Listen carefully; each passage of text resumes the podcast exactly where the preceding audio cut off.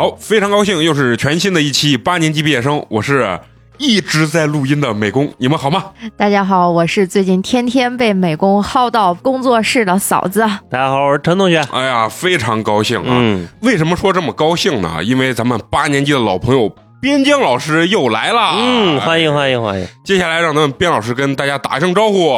大家好，大家好，我是边疆。哎，欢迎欢迎欢迎。欢迎欢迎一下啊！然后呢，今天又再次叫咱们边疆老师来呢，要录期什么话题呢？就是很有意思啊，嗯因为大家可能很多这个书友吧、书迷啊，边老师的这个粉丝知道边老师是一个畅销书的这个小说作家，嗯但实际上他还有一个另外一个身份，大家可能不太清楚，他也是一个自媒体人。嗯啊嗯，他有一一部分很大一部分的这个实现财务自由的收入是靠自媒体啊这一块儿对收入的啊，所以今天想跟咱们边老师就聊聊这个关于自媒体圈的这个揭秘吧啊，这个行业的揭秘，就是嗯如何做一个自媒体人，包括自媒体人到底能挣多少钱，嗯哎，这个是很重要的啊。但是我们要先说一下。我们八年级呢不是自媒体人，因为我们没挣钱，啊、所以我们是赔钱的，所以就不能叫自媒体人。有一天我们实现了这个全面的盈利了啊，嫂子再也不敢啊用这种语气跟美工说话的时候，美工呢给嫂子发钱的时候，那我们就自称为自媒体人了，我是哪种语气嘲讽的语气啊。啊？那跟钱没有关系。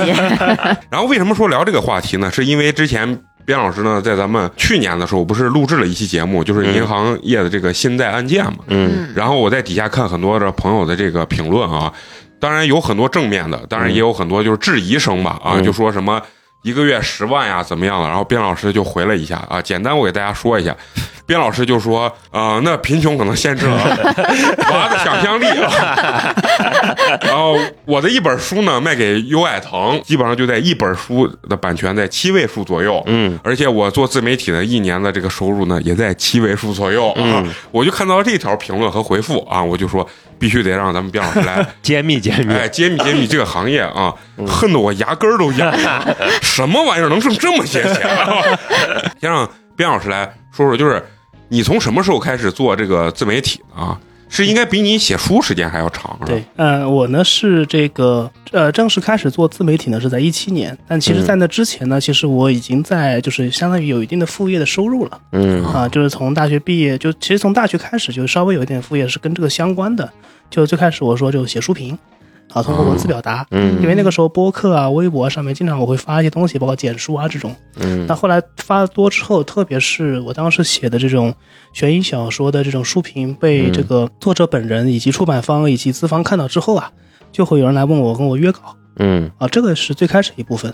那这个约稿呢，也有很多类型，比如说有些出版社它是比较抠门的，就是它只赠书，没有额外的费用，就书我送给你，你给我写东西我知道哦啊。这在那那那书才值多少钱嘛？多少钱对对，就意思就是说，其实就是你就值这这点书钱，啊。对，这个在穿搭博主界，这就叫置换。送拍嘛。对对对，就是送你的这个大牌衣服，然后你拍。但是那起码比边老师那书值钱呀。你一件衣服，你就算二手卖出去，还能卖好几百。啊啊，对边老师那一本书成本才对对，几十块。有的就这个是最低档次的一种，对吧？嗯那么再往上就有说就是这个写，就是你的写的书评啊，或者这种类型的文章啊，它是要花钱的，对吧？啊就比方说一篇文章，我那是最开始，比方说它是签字两百，啊对吧？那你如果嗯稿费就对稿费，嗯再比方说，如果这个稿他们一旦除了他们自己用了之外，如果比方说在主流媒体上发表了，那还有额外多少这样的哦啊？那么再到后来就是他们有专门那种给你长期的定制约稿，甚至专栏约稿。啊啊，就比如说，就是读者喜欢看你的东西，那么就专门跟你约弄一个专栏，但，你只要定期跟我们这儿发。像这种的话，我当时印象中，我在二零一五年、一六年样子，我当时我写一篇专栏的这个这个回报大概在一千二到两千左右啊，就是一篇大概两千字左右的文章，那这个是哪年？一五年左右，一五一六年左右。那还挺高的。对对对。那这是在哪个平台啊？就是你们这些东西。呢都有，就是有这种公众号的平台，哦，也有那种呃纸媒传统的纸媒杂志，哦，哎，就是那种什么课堂内外啊，什么这种，哦就类似这样的杂志，对。都有。这个我能不能理解为一种就是写手的一种？呃，也不能也不能算是写手，写手是什么？写手是不署名的。啊哦。我们我们最简单理解，写手是不署名，只给这个资方打工的。啊这个类型啊对明白但是我们像我们这种是署名的，嗯然后呢，能够能够让你被这个媒体或者说被这个被这个这个圈子看到的。对哎但这种呢，最开始其实就只是当一个爱好，爱好，哦然后副业能兼个职这样的。啊那么你说严格意义上，我开始做自媒体呢，应该是在一七年。那么一七年当时经历了一个正好是什么？是微信当时做了一个项目，微信读书嘛。啊微信读书里它出了一个讲述人计划，就是像这种平台呢，就是它如果它要比方说在它平台上连载这种有声书、有声剧啊，它是需要授权的，对吧？嗯它先要去授权，问对方买版权，然后再去把它制作。那这个的周期和成本会非常高。就举个例子，比方说你要今天你想让《庆余年》，我不希我不光希望想要看书，我也想听他听他的这个原著小说，嗯那你先得得问这个《庆余年》的那个那个资方先把它版权买过来，对吧？啊然后再花大花大价钱把它给制作出来，那这个周期是比较长的。那么当时呢，正好是这个得到，就是罗振宇的得到，就是不是做了一个那个每天听本书那个项目嘛？他就是每本书半个小时讲完，他就是绕过版权方去做的一个变现尝试。哦对当时是这样的，因为当时得到的那个编辑呢，我也认识几个，他们跟我说，在得到最开始上架这个项目的前半年时间，他们每天是只能下午开始工作，上午的时间都花在和各个出版社的媒体的，呃，就是那个这个这个编辑的吵架，啊就是啊，你为什么用我们的这个这个书不经过我们授权？嗯嗯，就这样的，那当时是走了个擦边儿，就走了个擦边嗯，就吵完架之后，他们下午才能开始工作，就这么一个状态。但是呢，过了大概半年以后，大家意识到，通过得到的这个这个内容的解读啊，让很多人就是说对这个书产生兴趣了，啊极大的提升了他这个书本身的纸质和电子销量。嗯，所以后来就变成个倒挂，嗯就是各家出版社挤破头了，想要得到你拿去讲述，啊，然后最去后还解读我的书，给钱，然后对，甚至还给钱，对哦，就这么个状态。呃，那一段时间，这个这个风口大概是在一六年前后。嗯，那么当时呢，我也赶上过这个风口呢，但后来为什么我没继续做，就是因为你刚刚说的这个写手的问题。啊呃，曾经得到呃新事项，然后知乎读书会这样的都开始出这种就是半个小时以内这种解读项目，啊它的报价开到多少呢？很夸张，它一篇这个五千字的讲稿可以开到啊、呃一篇差不多六千字讲稿能够开到千字千元，哦一个字一块钱六千块钱一篇讲稿。啊那非常值钱了。对，一个字一块。钱对，啊之前我们这个有一些那种他们那种写手群里面，我看到就是有些那种高校，特别是这种文史的高校的研究生、毕业生嗯这种，他们就是在学校期间其实事情不多的嘛，对吧？嗯他就他就靠写这个，他一年能赚好几十万。啊，那么后来就衍生出了就类似这样的一种 MCN 工作室，他这个从这个资方那边，就从这个得到那边报价是六千块钱一篇，对吧？然啊后他散给他的写手，比方说是一千块钱一篇，啊 赚当中的差价，这种也很多。嗯。但当时曾经我写过一篇，当时我不知道我不能署名，哦。我写完之后，后来他们告诉我不署名，后来我觉得这个事儿不得不能做嘛。嗯，其实到现在就为止，那个平台上那篇我的那篇文章其实还在，但署名是另外一个人，就那么一回那那那个大概给你了多少钱？六千一篇文章六千块钱，其实这个是很诱人的，嗯说实话，对吧？嗯你你想，我那时候写一篇这这个这个连载的文章或者专栏这种，你才才拿个千把块钱，啊对吧？你是好几倍啊对，好几倍啊，对吧？啊而且你想六千块钱的话，已经差不多是一个二三线城市这种平均工资了，嗯对吧？对对对二线城市平均工资差不多就那么一点，嗯所以其实是很诱人的。那么后来就正好是这个事是在一六年发生的，那么正好一七年的时候呢，微信开始做这个微信读书的这个计划，他当时就参考了得到，就想能不能借鉴这个方式，但是呢，他还不是跟得到完全一样，就是他想在里面做一个大杂烩，就既有这种有声书的，就是有声有声书和有声剧，就是需要版权，需要一个字一个字这样念出来的，对对对，演绎出来的，也有那种解读类的，啊甚至还有这种像，因为像得到的话，它的解读基本上都是半个小时解读一本书的。那他也希望有那种长系列，比方说一百集、两百集集去解读一个大 IP 的，嗯。这种他都希望有。所以当时他除了做这种有声版权的引进和变现之外呢，他还做了一个就是讲述人的一个一个招募计划。当时全国范围内签了大概三十个讲述人，嗯。那其中我是其中一个。嗯。但当他但是他当时找到我呢，他并不是认为我的节目好，嗯。因为我最开始并没有做音频节目，嗯。他是看了我的文章，看了我之前写的那些书评，嗯。他觉得哎，这个人好像观点蛮蛮蛮有趣的，然后呢也能让读者看进去的，他就来找我说，你愿不愿意尝试一下？因为当时我其实完全没有底，因为我没有做过任何这个这个播音方面的这种培训，也不是这个专业出身的，啊甚至我以前这个还有点口吃的，嗯，所以就是我完全不知道这个东西能不能做，所以就嗯为了挣钱把口吃都吃好了，所以所以就尝试了一下嘛，嗯。然后后来就一下子就就突然就成功，就是就是讲那个《冰与火之歌》这个系列。嗯对，因为这个系列就是我自己读了很多年，然后呢，市面上呢没有，就是正好这个赛道没有人解读，就这个玩意儿你在国内太复杂了。能把这玩意儿嗯。解释清楚的人就没几个。估计没几个。对啊，就现在看起来就一个是我嘛，还有一个就是嗯。B 站的玫瑰叔，嗯就我们这两个人算是在这个方面算是比较权威的。嗯对，那么当时呢，我是在音频赛道，但是因为当时微信签了我三年的独家嘛，嗯从一七年到这个二零年，我是不能转换平台的，就只能在哦在这上面解。就从一七年的十二月份嘛，那么当时正好是这个东风是这样的，就是从一七年的年底开始，然后到一八年这一整年我都在解读这个内容，然后包括其他还有像哈利波特啊，嗯什么一九年后来还有长安十二时辰啊，还有东野圭吾啊，就这种类型。嗯，这个类型就开始，因为当时有一个什么好处呢？就是音频赛道上当时有像蜻蜓啊、荔枝啊，然后包括大头像喜马这种竞争相互竞争。但是呢，他们因为你竞争的这个越多嘛，它整个市场下沉就越厉害，就是啊用户都跑这些人地方去了。嗯你当一个新的平台出现的时候，你要它快速积累用户、积累这个作者、积累创作者嘛，嗯它是要用这些创作内容去吸引用户。所以这个时候，微信它给的报价就非常高，它给的补贴也好就非常高。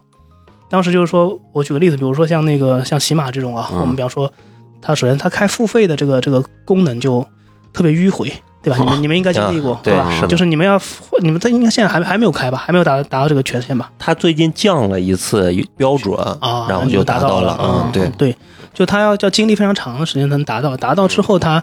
包括它推流量，因为它内容太多了嘛，对吧？嗯你即便做了付费之后，你能不能推上去还不一定，啊，能不能被读者们看见还不一定。对对对那，么当时腾讯呢，它是个完全就微信，它是个完全新的平台。嗯，首先是你所有内容都可以做付费，但是呢，用户其实不用花钱，啊，他实际不用。他当时是用阅读和收听的时长来兑换钱，对对对，就兑换钱哦用这个钱再去再去买我们的那个，它是这么个状态，就等于其实平台是烧钱，啊烧钱养着你，对。就这么一个状态。啊就跟滴滴一样，刚开始回馈一部分给客户，对对对一部分给作者，就是这样。嗯。所以后，所以我们事后去算一下，当然这个也就是有很多类似像我这样的人，最开始在微信读书上起来的，嗯，就他们天然的会以为自己的内容就是好，啊。结果放到别的平台之后呢，一个月收入就几毛钱，啊。就这样的这种情况也会有。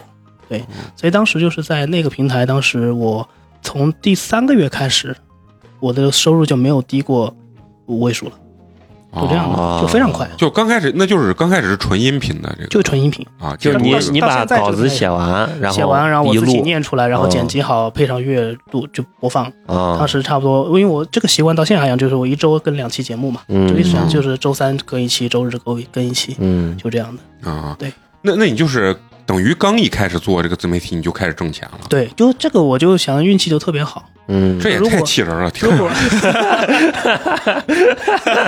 这我都搞不明白嘛，这对。咱们这弄三四年，这怎怎么还能赔？啊？而且当时卞老师还不是作家，还没就是没有作家这层身份呢，对对对对啊，嗯。就是单纯的靠自媒体的这个工作就已经开始五位数了啊，五位数，嗯。对，就是当时哎，他跟跟我的工资水平差距就是开始越拉越拉越近了。啊啊那么当时有一个爆点是在哪里呢？是在一九年的《权力的游戏》大结局的时候，嗯他当时在一九年的三月份开播的。那个时候呢，正好是我当时算的很精确，正好是我差不多讲了大概八九十期，正好是把这个书的前面的七八七季全部讲完了，嗯。正好还是接上无缝对接的那个地方。然后运气比较好是什么呢？腾讯当时买了《权力的游戏》第八季的版版权对。嗯，然后微信又是腾讯旗下的，嗯。微信的老大甚至直接来找我，就微信读书的老大直接找我，他说你能不能在你的节目里植入，就是说想大家看原看电视剧的话，可以去腾讯视频去看。哦，他是做这种广联动的。告那你想，他既然做这个联动的话，他给你的流量猛推流量，对嗯，所以那一个月我的收入一下子飙到了六位数。六位数，我一次都没有见过这么贴钱。你瞎说，你装修这个就花了六位数，你光你装修你们这个工作室就花了六六位数，我也那我也没见着，但是不是不是他一个人花的，啊你们都花了是吧？不是是在座这两个这两个傻屌花了，脑子一热啊 就冤大头不止你一个。啊！对对对。哎，那我就想问啊，就是说你当时是如何发现这个风口的啊？其实我们做这个播客啊，你说算不算叫自媒体？我觉得也自媒体的一种，啊、一种吧，但是呢，就是可能不管是听友啊，还是一些你现在这种观众吧，就因为你现在不是做视频节目，一些观众，他们可能对于所谓的自媒体人的普通人的概念，就会觉得特别的挣钱。因为我觉得最大是因为抖音的影响，对对对对对，但是其实在我心目中啊，就是抖音和我们刚所说的其他的一系列，其实不在一个维度上面。对，就我自己是这么认知的，嗯。就抖音的核心就是在带货。对嗯。啊，就是带货。它其实是一个电商，它其实是一个电商的一个一个一个渠道一个玩法一个赛程，对，啊或者就是广告，基本上就是这样。啊，对对对。然后它跟咱刚所讲的这类型的，就是完全不一样。完全是不是一回事儿，不是一回事我感觉啊。对，是的，所以呢，大家就会理解到，就是说这个自媒体的做这个人的人都很挣钱，因为有的时候我也在看很多，不管是时事评论啊或者啥，我比较喜欢看有一个叫卢克文的那个。嗯嗯，对，啊，然后完了以后，他的播放量啊，什么粉丝量也非常的大，对吧？但实际上我看他接广告呀，非常的少，因为他是中长视频的对。那那那种平台，在西瓜视频上嘛，嗯。所以我一直其实不太清楚，就像这种类型的嗯。人，他的这个一个收入，对吧？但是普通人呢，一看到这个他的播放量，包括他粉以为丝量，很挣钱，就说哎呀，他特别的挣钱，就是说，就是有很多人说他一个月就是几百万、上千万的那那种去挣啊，就想问问边疆老师，就是说，其实作为一个你不是特别头部的这种所谓的自媒体人，就是说中下游的这种自媒体人，他主要靠赚钱的这个方式到底是一个什么样的方式啊？这个其实我觉得我这样回看下来，其实我的核心点就是你选对平台，以及能够及时的掌握各家平台的玩法，这个我觉得是比较重要的。你看。那个边疆老师说到跟每个平台各个的玩法，然后我就想起我们刚开始我自己内心想说要做这个东西的时候，嗯就是我说咱能聊啊，嗯就是就凭这三个字儿，剩下啥都不懂。然后几个人支着麦，然后就开始在我家就开始录，然后直到可能慢慢的后面就是接触了一些，比如说像边老师呀，还有去像参加啊，喜马拉雅然后慢慢好像，然后我回来之后不是录过那期节目，最后我总结就是哇，咱真业余。啊嗯，就是有这种感觉啊，这个所以让边老师给咱好好讲讲，就是所谓的跟平台的这个嗯，玩法。明白明白，啊。就是就是像我刚刚讲的，就是说全游那个不是在大结局的那个那一个月马上就收入标到六位数嘛，嗯。但其实那并不是一种常态化，嗯，就是你也可以把它变成常态，但可能你会付出更大的精力。嗯，就是当我那个月结束之后啊，它很快它又回到一个正态分布了，就就回到还是一个月五五五位数左右的一个状态，甚至有偶尔还会有回落。嗯但是你知道，就人一到了那个阶段之后，对吧？你就会想到怎么样这个。就是你由奢入俭是很难的，嗯对吧？那你就会想有个镜头，就你怎么样往上走嗯啊？那一方面，其实，在过去几年呢，我有一个好处就是，我跟平台的这些关系，包括和所有的对接人，包括编辑啊，嗯这个这个编剧老师啊、版权方啊，我其实我们相互之间处的关系都特别好。就大家对我的评价就是我是一个比较容易相处，而且就是说会维护各方面关系的这么一个人。嗯嗯对，就是平台方面的人，就是对对我的印象都普遍不错。嗯那么当时微信呢，就是说他们是有一个比较好的一个内容观在把控的。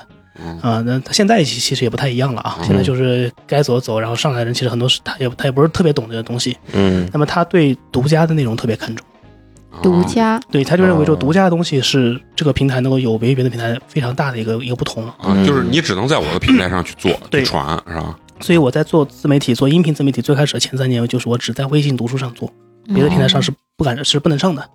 对啊，就另一然后另一方面，就是他对这种呃审核啊，然后流量机制啊这种方面，他有自己独特的一套见解的。嗯。我当时我后来才知道，就是微信读书它最开始的前一两年，它的推荐位也好，它的审核好都是人工的，它没有算法的，就跟小宇宙一样，对，啊。连连算法都没有，这个我觉得就纯靠人在那儿纯靠编辑，啊对听完以后觉得好啊，对，后来那，个后来我就别的地方，比方说头条啊。西瓜啊这种的话，你知道它完全是算法，嗯它几乎啊几乎很人连人工都很没有很少。比方说你嗯审核不过之后，它可能才会有二次人工审核。对对对，推荐它完全是推荐位，全是算法去去搞的。啊，对，在那样的情况下，就是说你的内容如果足够好的话，很快就会被人所认识到。嗯嗯当时我记得就是我当时放，比方说为期内容，就是也事后来看啊，其实这个平台并不大，嗯它其实做的并不成功。你说腾讯旗下这么一个大的平台做了这么多年，它的那个嗯粉丝量，我现在看了一下，我微信读书上粉丝也就五六万，其实并不大，嗯对吧嗯？但我在上面已经算是头部了。嗯但是你想看，他当时我放一期节目放下去，我那个第二天早上起来，他播放量已经有已经好几万了。就就这么个状态，嗯啊，对，那这个东西你说是内容好啊，就可能内容还行，但更多的时候是他这个主观上在给你推啊，啊，是这样的。嗯就是你跟这个编辑他比较喜好你的这种风格内容，对他后来自己跟我说，因为那次我到我到腾讯那个总部，那时候去出差嘛，去广州出差的时候，又跟他见了一下。他说，我们这个平台上有有三个人的内容，我是每周是必听的，你是其中一个。然后他还说，他说你能不能把你的配乐稍微降低一点，或者是把这个结尾、哦结尾的这个配乐稍微缩短一点？每次我想跳下一集，我还得手动 点，很麻烦。啊就他会把这种即时的反馈给你，嗯而这个反馈不是说是一个普通的用户，他是这个平台是你的是你的甲方爸爸，对哦对啊，那这种其实就反馈是很及时的，所以你稍微稍做调整啊，嗯你的内容就可以马上就迎来一个一个上升，对吧，就是这样，就这么一个状态。而且我又是那种就是我又是那种很焦虑的人，嗯就是我做得到过六位数，这时候给我下到五位数，我就很焦虑，怎么办呢？对吧？那我就想急切做出好的内容。那这个时候呢，当时有很多点我是去去可以看的，就是最开始啊，我也是很老实的，就是自己做内容，嗯啊自己做做内容，然后给他们推。有一天我偶然间发现，就有一个小博主，小嗯小的小的这个讲述人，嗯他的声音跟原来声音不一样。然后我就问他了什么，他说其实他最开始呢做的那个音频呢，不是他自己出的声音，是别人出的声音，我写稿之后交给他读的。嗯现在呢，我顾不起这个人了，因为他可能他可能讲的一般内容一般啊，嗯我顾不起这个人了，所以我只能自己讲了。嗯嗯那当时我就突然想到，就是说，如果这样的情况下也有人愿意听的话，那我能不能去尝试引入一些我本身不擅长的内容？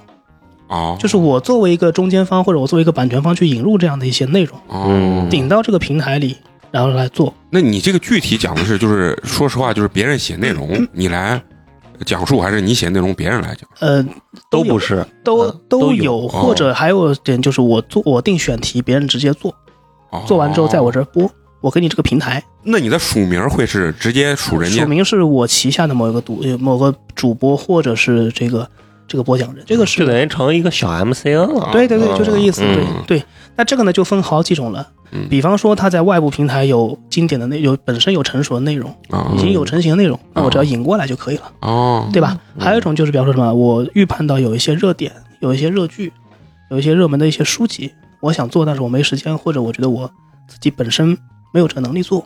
嗯，但是呢，别的人我知道他有这个能力，嗯他有不管他有能力写还是有能力讲，嗯，那我去跟他谈，对吧？嗯我把这个选题给你，你愿意做的你就做，好了之后上交之后咱们分成，或者是我出多少钱我一次性给你买断，那那这个时候你就你就得赌了，对不对？就嗯就是你前期就要有投入了，对吧？通过这个方式，我在二零二零年前后大概又引进了大概三四十个项目啊，啊，那可真不少呀。对，嗯对，那这个方式给我的这个整个这个内容上又又又提升了一个档次。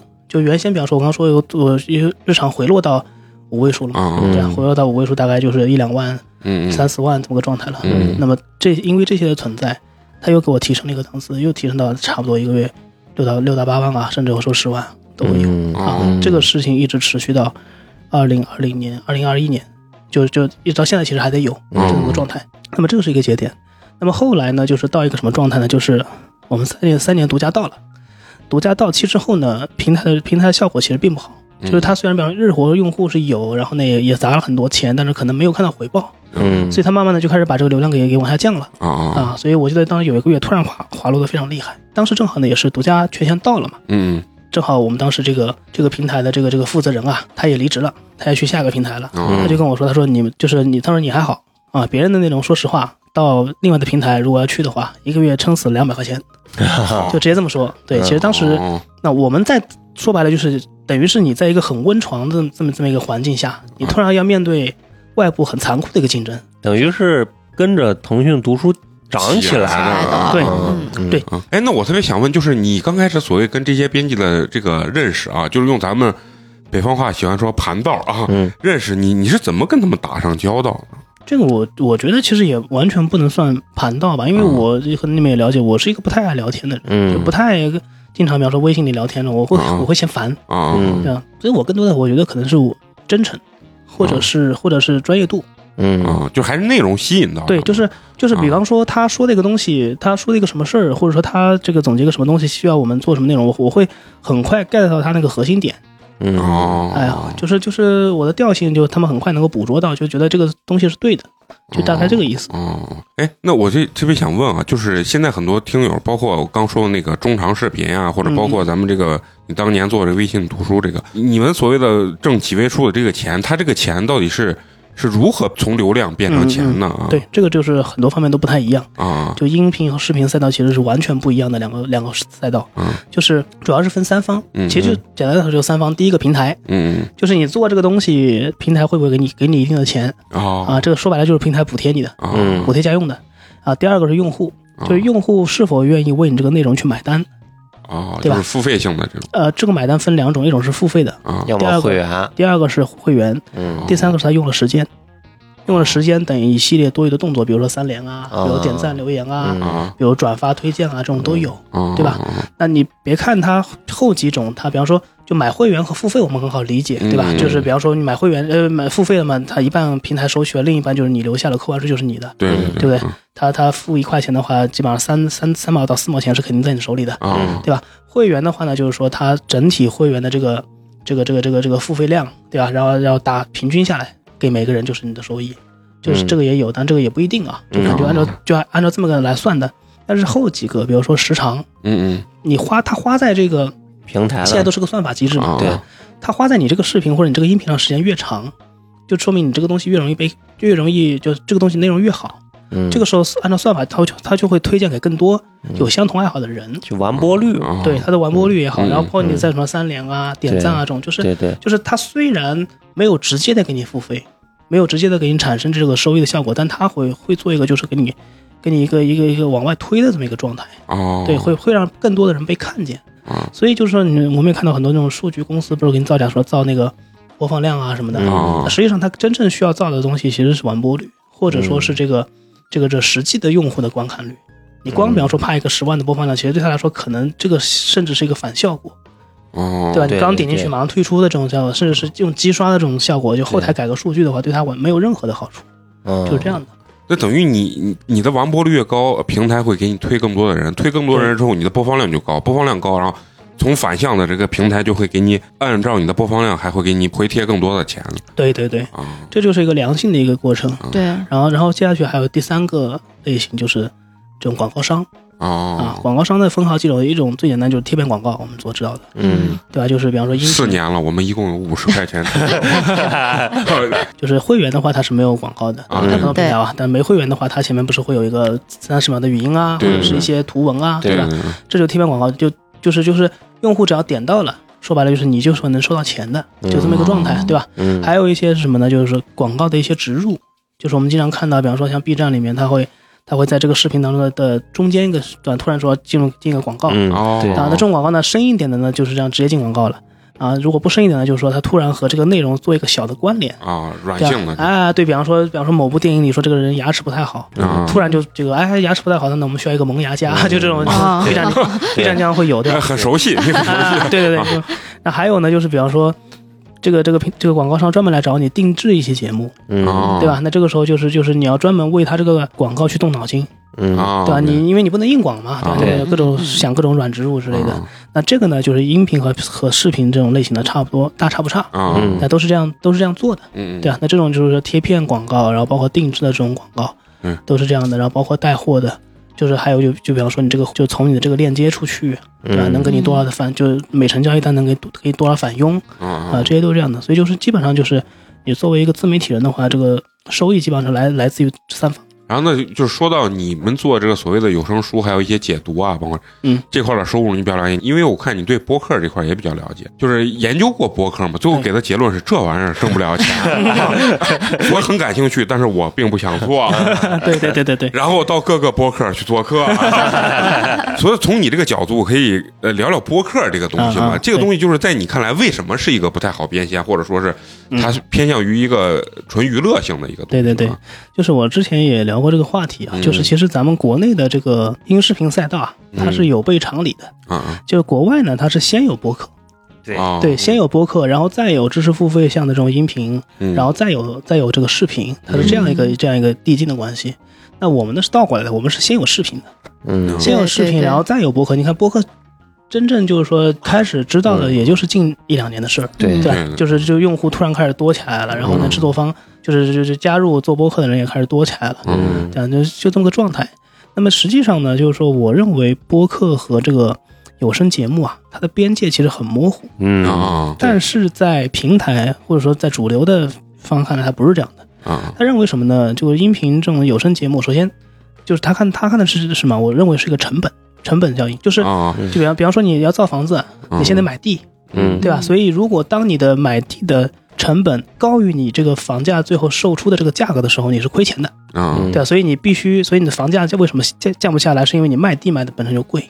那么为什么有声这种它是能赚钱，或者说它是理应赚钱？嗯是因为它本身就是有版权的。啊，你这个对对版权在获得版权过程当中，你必须要付出一定的成本，啊，对对对不对？嗯先拿到版权，嗯然后再制作，这又是成本。嗯，所以在这些成本都有的前提下，那你当然应该获取收益。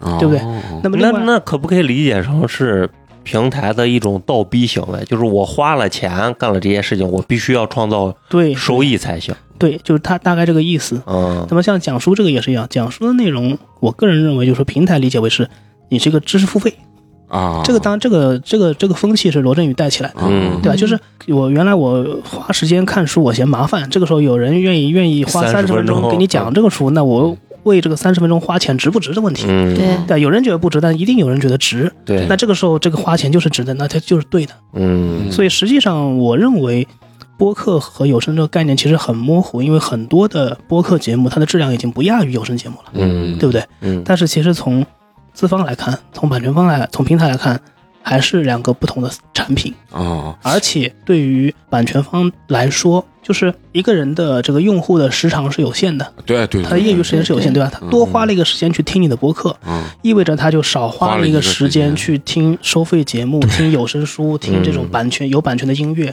嗯，那对于平台来说，它是不是又减少了了。一部分损失？嗯，所以我理应在这方面给予你们一定的不重视。对，就以喜马拉雅举例子啊，就会嗯参加我我的感感受，就是因为有小宇宙的这个崛起之后，然后他们看到了小宇宙把他们这个才有危机感。对有这个经济效益做起来了之后，然后他们就会有危机感。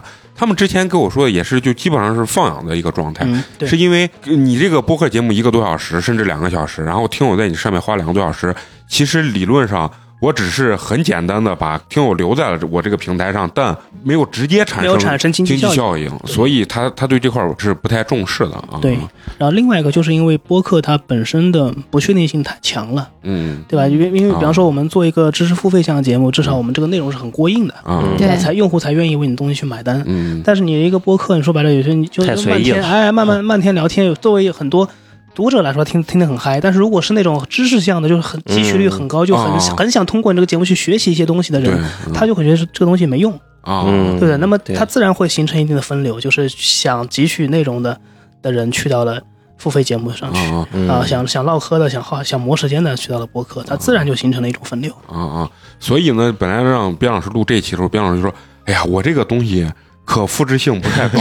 ”他总是在想的是，人家哎收听这期节目是不是要汲取一些嗯东西？但是我我是个人认为，就是你说这点是特别对，就是即使我们的私播节目，嗯，他也汲取不了什么东西。就是我们的风格就是，但是快乐跟猎奇度可能会更高一点，就是了解更多对对对，新奇的一个领域吧。我觉得是这样。那我觉得按边老师这么说的话，嗯那播客想要实现平台想象的这种盈利方式的话，啊那反而是让一个平台去觉得哪个播客好，花钱把它签下来。比如说我签他十期节目，这样子可能反而双方都有利，对甚至三方都有利。其实这个就是我刚刚说的那种独家类的节目嘛，啊，对吧？你你那别人的没有，只有我这有，啊那就会吸引一部分用户留存下来。对，嗯。但是这个东西最后能不能实现一个正向的反馈，这个是不一定的。嗯，之前网易云也是这样，网易云当时签了一大批这种独家的。对对对，给钱的嗯。这种播客，比方说做个十期、二十期嗯，但是目前我看下来，它好像效果并不好。就它可能数据上去了，嗯。啊它的它的这这这个数据上去了，活粉上去了，但是所实际产生的效益好像并没有达到预期，嗯所以他现在又做战略调整了。啊，而且你看，像有声书呀这些东西啊，它是本身就带有 IP 性质的嘛。嗯，就是一般我我自己感受到啊，所谓的就是在平台上讲有声书的这些人，人家起码就像比方说你讲《冰与火之歌》，就是它是本来就有留存 IP 的，所以对对对对对，所以这个东西就像你说的比较稳定。对。就是听友听的时候，就是他大差不差知道这个人，只要不是太过诡异的这种主播，就是他这个质量会有一个底线的一个标准，但是播客是没有的。对，播客的风格太迥异了，而且他这个内容的输出就是你听你觉得就是牛逼牛逼他听他听他听就没意思傻逼他觉得垃圾，啊，对，嗯。就是就有点这样子，所以我觉得这个可能是一个比较大的一个区别，对，嗯。不稳定性吧，我觉得啊啊而且因为播客呢本身一个是平台本身不重视，所以给你们的补贴自然就少。啊第二个呢，它又很难付费，所以用户给你们钱也少，所以对你们只剩下第三条路就是就是广告，嗯，对，然后也就也也很少，也很少，啊，行，那咱卞老师接着往下聊啊，就是说聊聊他自己啊，就是做这个呃自媒体的过程中是如何跟这些就是平台上。平台啊啊。去维护或者是打交道的对。啊，平台是这样的，就是我觉得，那我有一点是比较好的，就是我可能做事儿的这个敏锐度啊，特别是在自媒体也好，在这个创作也好，比比别人稍微领先这么一点点。嗯就是当别人，比方说像我这之前三年独家到期之后，别人开始想到要要去干嘛，或者别的平台也可以去做的时候啊，其实我已经早半年就是把所有的关系都已经打通了，嗯。就至少先先去接触，先去尝试了。然哦。后再比如刚刚我跟陈同学聊的，就是说我这个成立工作室的时候，我需要什么样的资质，对啊，我提前了解好。对，早先提前了解好，早已经弄好了。当时我不是说有一个这个出版物许许可证和这个音响音响制品许可证这些东西，我提前给他办好了。嗯。因为有些平台它对这个内容是要求是很高的，比如说像那个咪咕这种国企嘛，嗯。它它这个要求很高，就你这个公司跟我合作，你如果连这几个证都没有，你凭什么跟我谈？啊对是这样的对。所以这个时候如果你这些东西提前有的话，就所谓就是别人没有而我有，那我就无形中占据了主导位置，对对就这样的。比如说像有一个平台很恶心的，那个叫沃阅读，现在基本上也没有了，嗯。它是总部好像是在长沙的，嗯。它还是要要你去现场答辩的。啊，对，现场答辩就是你这个公司下面的内容是怎么样的，然后为什么有这个，这我们凭什么要签你？大家现场答辩的，贼贼夸张。嗯。然后后来之后也没什么收益啊。当然我们所有当中都接触了一遍啊。嗯嗯那个那再比如说像他那个就是这个要要备齐哪一些证件的，嗯然后甚至就是说他那个公他是要求，比方说你的注册资本是要达到多少以上的。嗯嗯，那这些东西如果你提前了解，你一步到位的话，其实你可以省掉很多麻烦。对嗯对，这个就到了，就是说我在做这个三年独家到期之后，嗯对吧？那我就是全平台对接了。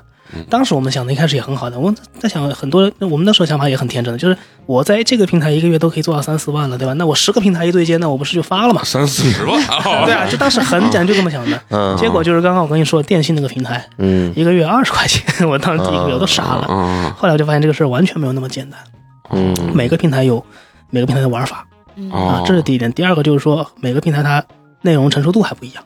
哦。对啊，比如说像像咪咕这种啊，嗯。它大部分的用户都是他们自己体自己体制内的，我想象，比如说像三大运营商做的这种东西，我我老感觉应该就没用户。对，就是哦。它呃，目前为止也只有咪咕起来了，其他两个都都已经没了，啊，基本上都已经没了，处于一个瘫痪状态了。嗯。就这种对吧？像咪咕，它的内部用户特别多，就基本上所有的移动用户啊，都是他自己都在搞这个东西，嗯就这样对，这这个这个东西你得摸清。嗯然后第二个呢，就是说每个平台它它的入驻标准不一样，嗯对吧？然后每个平台调性也不一样。比如说有的平台它是很喜欢有声书的，有声这种这种网文的，啊。对吧？连载个几千集的，我为了把你留，你只要留住这个就是几千集嘛，你想你这个用户一听嘛，就至少大半年吧，对吧？对。那小子真帅。啊，就类似这种，对对对，很多这种，对吧？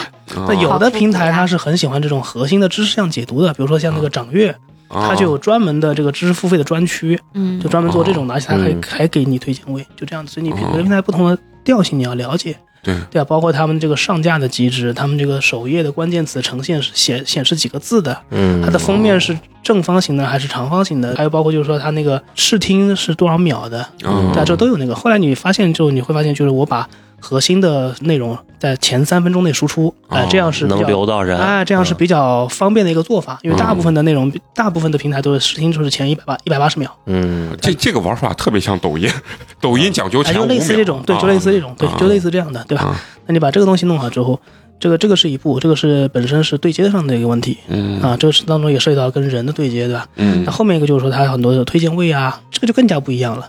像那个喜马，你知道现在有月票，啊对吧？月票当时我最夸张的时候，我当时开了六个手机，同时给我抢月票，嗯，哦。抢月票都给我自己的节目投，发现没有任何用处啊，但现在现在不弄了，因为发现确实用处不大。啊，这次去杭州那吐槽没了吧？这个月票。啊 对，然后像那个微信读书这种的话，他说我只要跟编辑说一声就好了，啊我就问他，而且是这样，我提前可以预知的，啊。我就问他说我这个节目我想上推荐位，他说哦我看一下，或者他说哎可以的上的，这个礼拜就可以上，礼拜几就可以上。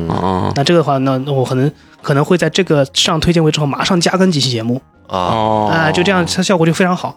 你比方说，比方我举个例子，比方说《冰与火之歌》，它它当时是这样，它是上推荐位的作品的话，它是它是已有的节目是可以免费听的，嗯对啊。那我马上在它这个节目后面啪加更个三期节目，这三期节目都是都是付费的，啊他马上这个就会有人买，哎，马上就会有人买，就会有人做这个动作，然后你的收益马上就上去了。你看这没？这挣钱这收黑不？就一上热搜，啪啪三期啊，然后收费啊。对这小玩法可以啊。对，比方他跟我说这个这里边上不了推荐会啊，你的内容太少。比方说你就三期，比方说一个推荐池里面，比方说十本书，嗯，别人一看这个才三期，那个有二十期，他可能就买那个二十期的，就肯定就选那个二十期的嘛，就这样的。哦对啊，他会就有这种正向的这种反馈给你，哦那这样你就会嘛不断不断去磨合，这样的话你跟平台就很很有很有默契了。到后来就经常就是出现就是我想发给他，他说：“哎，我正打算推你这本书呢。”嗯，就这样的，哦这样会聊，就正好合时机正好合适。然后再比如说，有的平台它推荐位这种啊，它是要发邮件的，像那个掌阅就是这样的。掌阅它是每个月就是你要推荐什么要发邮件哦啊，然后定价什么改改动啊都是都是要发邮件，然后予以确认的，都这样的。哦就没有一个人真人跟你对接，对对，都是这样嗯的。对，然后咪咕也是这样的，所以就很多就是不同的平台有不同平台玩法，而且还有就是说你手上经常会碰到就是员工离职的、交接的，哦，对对那对对，很正常。那这种很多。你不是就碰见了太多了？啊然后这种呢，就是你要有你也要利用起来。我对哦这种离职的员工，我是非常有那他离职前后那个那个阶段啊，我会对他稍微就是热情一点。他未来去哪里？啊你比方说到下个平台，哎，下个平台政策怎么样？如果到了好的话，你也把我你也把我带过去，对吧？啊然后第二个就是说，等到就是他离职了一段时间之后，我就问他，哎，前面那个平台当时有一些东西我不太搞懂的，你能不能给我解释一下？哦，他就会这时候说他就不会有啊，啥他就顾忌了，他就没有什么顾忌了。嗯，对，哦就是说，就这种遇到了很多。就比方说，我讲想讲一个东西，讲了几期之后，想想上推荐位，或者说发现数据不不那么好，嗯就明显是不会被推的。说这个东西你不用讲，这个东西碰到一些题材上的敏感度，哦哎，或者说有些政治红线，我们没没法讲哦啊，这这就不用不用想了。或者是比方说，这个节目它已经有很多人讲了，你再去讲的话，我们推的意义不是特别大，啊哎，或者说你在某一个时间点你发的话，这个平台它更愿意推你。就这些一些细节，就可能平常他如果本身还在这个平台的时候，他不愿意跟你讲这些东西，他有时候会愿意跟你讲啊啊、以及就是说他比方说播放量，因为很多平台它数据会造假嘛，它这个播放量和真实大概有多少？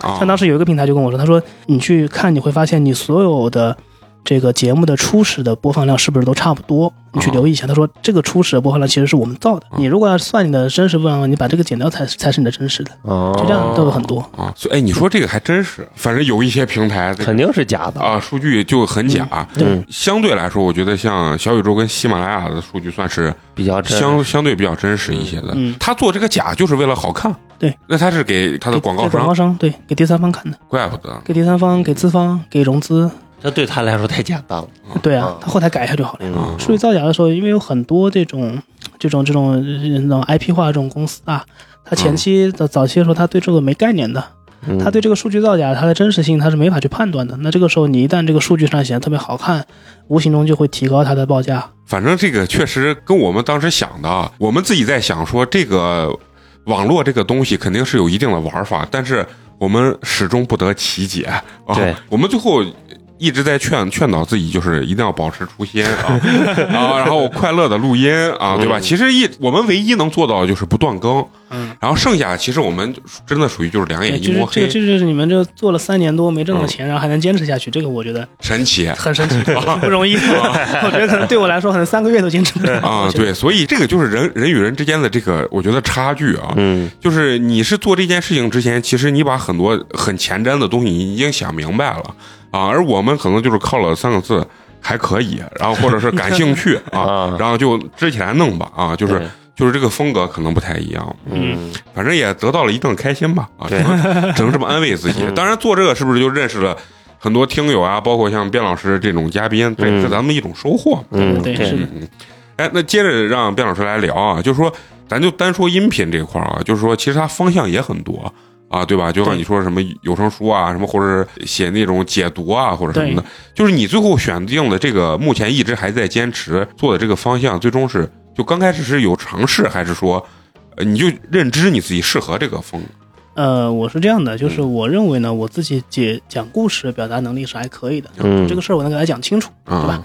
因为像有声书呢，就是说你这个小说其实还好，嗯其实那种文史类啊或者社科类这种工具书啊，它做有声的这个这个效果其实不是特别好，嗯。因为就是你要获取知识的人，他很很难通过听的这个方式嗯。去去去汲取这个东西，对吧？嗯，但这个时候，如果你把这个东西能讲，能够讲出来，能够讲解清楚的话，啊，小说、工具书都是一样。那，就这个时候用户就会就会乐意听嘛，他就会留存下来。嗯。它这是一方面，第二方面就是说，像有声书啊这种的话，它是需要版权的啊，这个需要前期前期支支付的，嗯。因为嗯毕竟我最开始是个人在在草创的时候在个人在搞，后来成立工作室，基本上也是我我属于一种就是基本不垫资嗯。啊减尽量减少投入的这样这样一类人，轻资产啊，对轻资产运营嘛。其实就是很聪明的一种做法。对对对就啊你像比如说，呃，其实我前两天还在还在聊一个这个事儿，就是有一个公司是做这种有声平台、有声公有声这个，他是手上大概有几百部这个有声书，嗯。对吧？那你想，这意味着几百个有声版权是要先去先行支付的，嗯，还有然后要要几百个这个有声频道的这个这个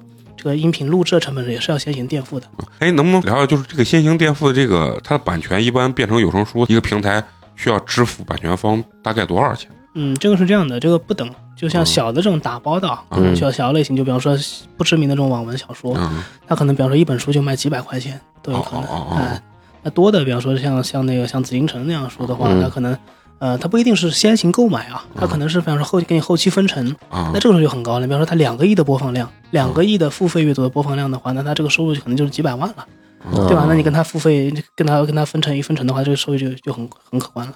对吧吧？就你可以选择分成收益，这样的话你前期的垫付资金就少了，啊，但是你可能后期所赚的钱就少了。你如果前期投入资金多，你可能后期赚到的多，但也有可能就前期你会被这个资金成本压垮。嗯，都这个状态，而且还有还有一点就是你要做好这些东西，最后没有火起来、没有成功的这个准备，啊，有风险非常多的。嗯对，嗯呃，有一段时间我觉得喜马不太好，不太好的一点啊，就他嗯想急于做这种卖课的变现，这个我是非常不喜欢的。就他非常他做了很多，就是教你们怎么做播客啊，对对对教你怎么录有声书啊这种的训练营。是，然后还给我私信呢，喜马那个平台里私信说，听了你的节目，声音很好听，请问有兴趣 啊？参加一个什么什么训练营，让你录有声书啊这个东西是这样的，就是就是其实就是骗骗门外汉的。啊嗯就你去想全国，你像像中传、浙传这种，每年有多少的毕业生，嗯对吧？然后这些人他的声线条件比你差嘛，嗯嗯对吧？比好了不知道多少倍，对不对对就就这样的，对吧？就这个是专业人做专业的事儿，对但为什么这些事儿他们不去做，轮得到你？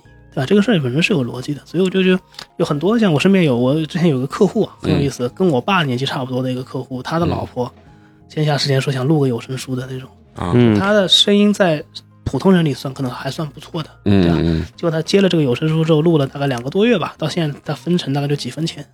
啊，就嗯，没几分钱就没播放量，对啊，那么他前期付出了多少呢？对吧？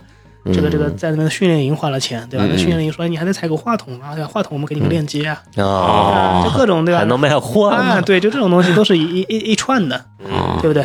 这是个局对。啊。都说网络成就人，但是这网络也是充满了坑。我跟你说对，，其实很简单。其实我说实话，就是我是不太喜欢这种卖课的这种这种啊啊这种作业方式的，特别是在这种私域的流量里，在在比如说在朋友圈里这样搞的。啊！我我之前认识很多，包括作家这种也有。嗯这，种人他为什么就是很简单，就是如果他自己这个东西能挣到钱的话，嗯，他干嘛教你他干嘛教你？他哪有这个时间教你？对，所以就跟我一直不太相信卖课教你炒股的人是一样，啊，绝对啊！就是他要是能百分之百拿捏准市场的话，那他自己那手里资金他就投入，他哪有时间教你？对呀、就是这种状态。嗯对，那让咱边老师再接着给他们讲讲，就是你跟各个平台的这个接触啊，吐槽吐槽那些你觉得不怎么样的那种平台编辑啊，或者说平台的这种玩法啊。嗯。那首先音频里面我是啊吐槽几个平台，一个是荔枝，啊。一个是蜻蜓嗯，啊，这种就是属于在这半死不活的边缘对，挣扎的这种平台，啊！而且这个要求还贼高，嗯，对吧？你们接触过应该了解，对。对。这个蜻蜓当时一个是态度很不好，当然这可能是个人啊，态度很不好。再一个呢，就它上架的这个审核非常麻烦，非常非常严格啊，对，就是说到这儿，我跟边老师有个同感，就是说蜻蜓这个平台。每次我传有毒药做嘉宾的节目的时候，都传不上，因为“毒药”这两个字儿 是敏感词 那下次改个解药嘛。啊。解药现在有人用了，关键是 就是说这个就很奇怪，他感觉是一个非常弱智的 AI 在审核你，就是他完全不看你上下文的这个连表达的是啥啊，只要出现这个“毒”字儿啊，不好意思，就是啊，就违禁词儿啊，就是有点这种啊。对对对说实话，尤其是蜻蜓，它的播放量极其之差，对对吧？然后把我搞得最后，就是如果要是特别严传不上，我直接就不传，要不然就是把整个呃音频的这个简介就删掉。啊，那我就只只传个音频，就因为我没有办法。嗯，对对啊对，就是这样。的嗯。对，然后像那个咪咕和掌阅，嗯。他们的这个入驻审核材料极其之复杂。嗯。咪咕啊，当时给我那个合同有一百多页，就我我哦，光弄他那个合同，弄了弄了两三天？贼夸张哎。，那这个是不是就是你们所谓的，就是你们的节目上架就是需要，其实就是付费的一种形式，所以他就要跟你签这种合同对，是这样。其实哦其实你们也签的，很多是电子合同，比如说像网易云啊你们对对对会签一些什么这个这个这个，啊签过。啊，就这种对协议啊这种的，但是这个所谓的签，其实跟独家没有任何关系。对对，我们这类似这种进阶版嘛，就是本身有付费的，一开始类似一个白名单嘛，对这个时候它的内容会会多，而且而且如果你一旦开付费的话，它有好几个点是要去把控的，嗯一个是它不能侵权，它合同里要写明是不能侵权的，嗯对吧？然后第二个是最好有授权，对对吧？对吧？然后还有其他的一些，反正就是各式各样的严格要求，比如说你这音乐不能超过多少秒啊，或者是这个唠嗑的，就比方说直播的是不行的，对吧？哦你你把直播弄下来，录下来录下来之后，然后做成一个付费的，这样这样也是不行的。啊，就这种对。然后还有就比方说，你同样的内容，你全平台必须统一价格，啊嗯。或者是不能说这个在这儿付是免费的，我这呃这个在别的平台是付费的，对对对是这样的。嗯。所以网易云你们去看我当时那个二战那那档节目啊，嗯，我改了个名字的，别的平台都叫二战史话，嗯。然后网易云那个节目叫超好读的二战史，就我就是为了让他搜不到，啊。啊，搜不到他就他就他就没法把这个说认认定是统一的。平台之间有的时候也互相竞争，就是打压，就是你在节目里，比如说多平台传，然后你如果提到哪一个平台啊，的竞品这个喜马它就会特别明显，对，呃但是这回开完会好好多了。啊，好多了是吧？好多了，嗯嗯，他们自己承诺啊，我们后期格局会大一些，这是他们的编辑，反正啊这么说的，没事，等然后编辑被开了，那就不知道了。那编辑还是西安人，说等他离职了，他要好好来揭秘揭秘。啊。那就接着让边老师说啊，就是呃，你你在跟各个平台接触啊，或者说是在交流的过程中，有没有一些你觉得印象比较深刻，或者说是比较值得讲出来的这这种事情啊？就哪个平台我就不说了啊，就某一个视频平台，嗯就是我听说他那个开流量的那个那个审核员嗯是个小姑娘，嗯然后呢，因为视频平台不是有很多那种网络大 V 啊这种的，因为视频传播量广嘛啊，就后来火起来也蛮多的嘛。嗯嗯然后这个人呢就特别喜欢跟这些小哥哥们去接触哦啊，然后就发生了一些这个不可描述的描述的事儿。哦对，然后呢，就是因为这种呢，其实它其实涉及到职务渎职的，嗯对吧？哦就是你你为什么推他，你不推他，你就不推另外一个人，有没有当中有一些这个利益的牵扯？嗯对，这其实当中都是有的。西马的编辑给美工说过这话，你是诱导我 职务犯罪了。啊其实我们那个呃，每次签合同的时候啊，嗯它正文合同的后面一般都是什么授权清单啊什么的啊，最后有一页都是反贿赂，反贿赂的，这个这个这个哦都都有这么一张单子的，嗯意思就是说你跟我们签了之后，就是说你不可以贿赂我们，我们也不会收你的东西，哦，这个这个是这个是有有规定在的。嗯因为参加完这会之后，确实也接触了几个编辑，就是实际上他们手里是有权利，就是决定你推或不推的。对对对对，嗯。哦。他其实就是电脑上点一个点一个按钮的事儿，点一个按钮，或者是他抄送一下给领导，啊，对。给，领导通过就好了，就是这样。哦对。明白明白。那我了解了，一会儿我，就发微信骂他。们如果是人工的情况下啊，啊。对，那那如果是算法呢，可能又不一定。自从小宇宙那块儿出来之后，现在各个平台很多都开始玩人工了啊啊，就是有几个位置是人工，剩下大部分是算法啊，对对对。啊他们现在就是也互相学习嘛对啊啊像有些平台就是这方面管得很严的，就是比方说我生日给他发个红包，他不能收，啊，不敢说，或者是比方说我群里面发个红包，嗯他们都不抢的，啊，都这样的，哦哎，就严格到这个程度。对对对，啊，原来还是个这情况啊啊！真的有利益牵扯就不一样了。哦对对对，因为你想有些有一些平台，他们都跟我说的嘛，他说你一个开屏，嗯，可能用户的这个这个就看到用户就是八百万，哦，对吧？你你比方点开这个首页，跳出你的节目，八百万人能看到你的节目，这当中有多少转化，多少收益，对对对吧？这当中嗯就就很多的利益牵扯。如果这个人提前跟你说好，对吧？这个当中我给你收多少钱，给你上一次开屏，嗯这其实就跟花钱买流量是一个道理嘛。嗯我就花钱买流量是是正当正当的，它这个后面就涉及到一个一个贿赂的一个问题。嗯，那就是后期你不是又开始在做那个视频类的这嗯。这种东西？让边老师讲讲他是怎么从音频转到 转到视频这那时候。转到视频，就音频其实还是大头，啊。嗯，但是视频呢是对我这个知名度的提升、涨粉，啊。以及后期能够拿到更好的推广和广告，以及后来包括签签书啊、嗯。写书这个这个这个影视版权，这个都是有关系的。啊。嗯。就是毕竟它这个音频的这个赛道啊和视频它是两个两个概念，嗯，啊对吧？就是就因为音频还是小众多了是吧？，对音频相对来说还没有那么没有那么大众。嗯就最简单，你点开抖音，啊百分之九十九的手机都是有抖音的，对对对吧？对，你哪怕七八十岁的这个老年机都是有抖音的，但是但是你点喜马拉雅的，或者说有这个音频这个 A P P 的，啊大幅度减少，嗯对对对对，至少减少百分之六十以上，嗯啊就这么对个状态。嗯所以当时就是我有想法转到这个视频赛道，啊，当然这个想法当时一开始也可以可以说是脑子一热，为什么呢？因为我当时在音频做的时候，你想想我一个平台到就五六万粉丝，你点开 B 站一看，跟我做同类型的，或甚至我觉得它很烂的东西，我一看粉丝四五十万、上百万，对吧？这个时候你天然就会有落差嘛，因为毕竟嗯你虽然不知道他赚的钱是多少，其实他不一定没有没有我赚的多，嗯但是他那个这个这个粉丝量也好，他的这个播放量、啊知名度啊，知名度好像远在你之上。嗯那这个时候你也有想，哎，我好像特别是我独家又到期了嘛，而且我有已经有内容了，啊那这个时候就是不是可以去做一下这个视频化？对啊。吧？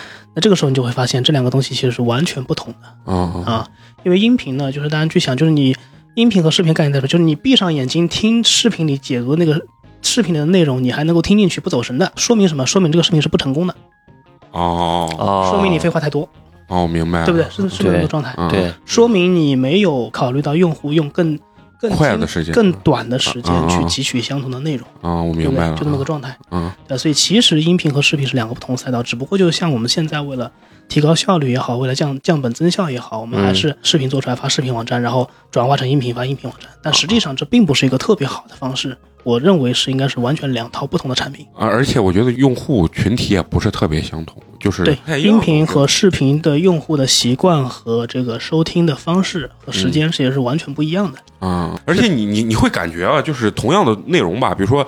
都是讲解吧，如果做成视频的话，你你就会感觉节奏呀，包括聒噪度啊，就会高一些，就是匆啊匆匆首先匆，就节奏会快很多。对，有的时候就像你说那个配乐啊，它为啥有的时候配乐声音还稍微大一点？它其实好像是抓人的注意力，或者是人注意力，还有一个就是让那个版权方啊让版权的这个扫描的扫机扫的这个卡不住。会忽略掉。哦，对。怪不得就比方说他他这个视视频的那个里面经常提到某一个，我举个例子，比方说《琅琊榜》，嗯。啊。对啊，他这个本来应该是这个是版权方他授权啊，你这是侵权嘛，对吧？嗯。但是如果把这个音量提高一些，对吧？你这个东西经常听不到，他听不清楚，他就会被这个机器扫描的时候就会就会忽略掉，啊这样这也是有关系的。那那您最后是转化到这个做视频这一块儿，你觉得它跟音频在制作方面，你觉得哦，差别非常非常大。啊就是首先就是制作音频的话，它其实真正它其实不需要太多技术含量的，就是你有剪辑、配乐就可以了，对吧？视频的话，就是你要有画面嘛，对。啊。画面如果你真人出镜还好，真人出镜的话就是，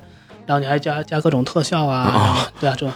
那如果你是要那种像我们看到的视频解说，你要配画面的话，啊那这个成本就一下就上去了。太难了，这个这个确实难。对嗯你像我像我之前做一期音频，如果我剪辑一下的话，一个二十分钟的音频，我剪辑最多花四五十分钟就够了。嗯嗯但是如果你是一个二十分钟的视频的话，你没有个五六个小时，你根本拿不下。来嗯嗯嗯，对，对不对？哦哟，那这个就是一下你的工作成本一下就就上去了。所以我当时试着自己做了一期之后，我觉得这样不行，这样这样搞我会被累死，所以哦我我我就在考虑引进这个制作团队。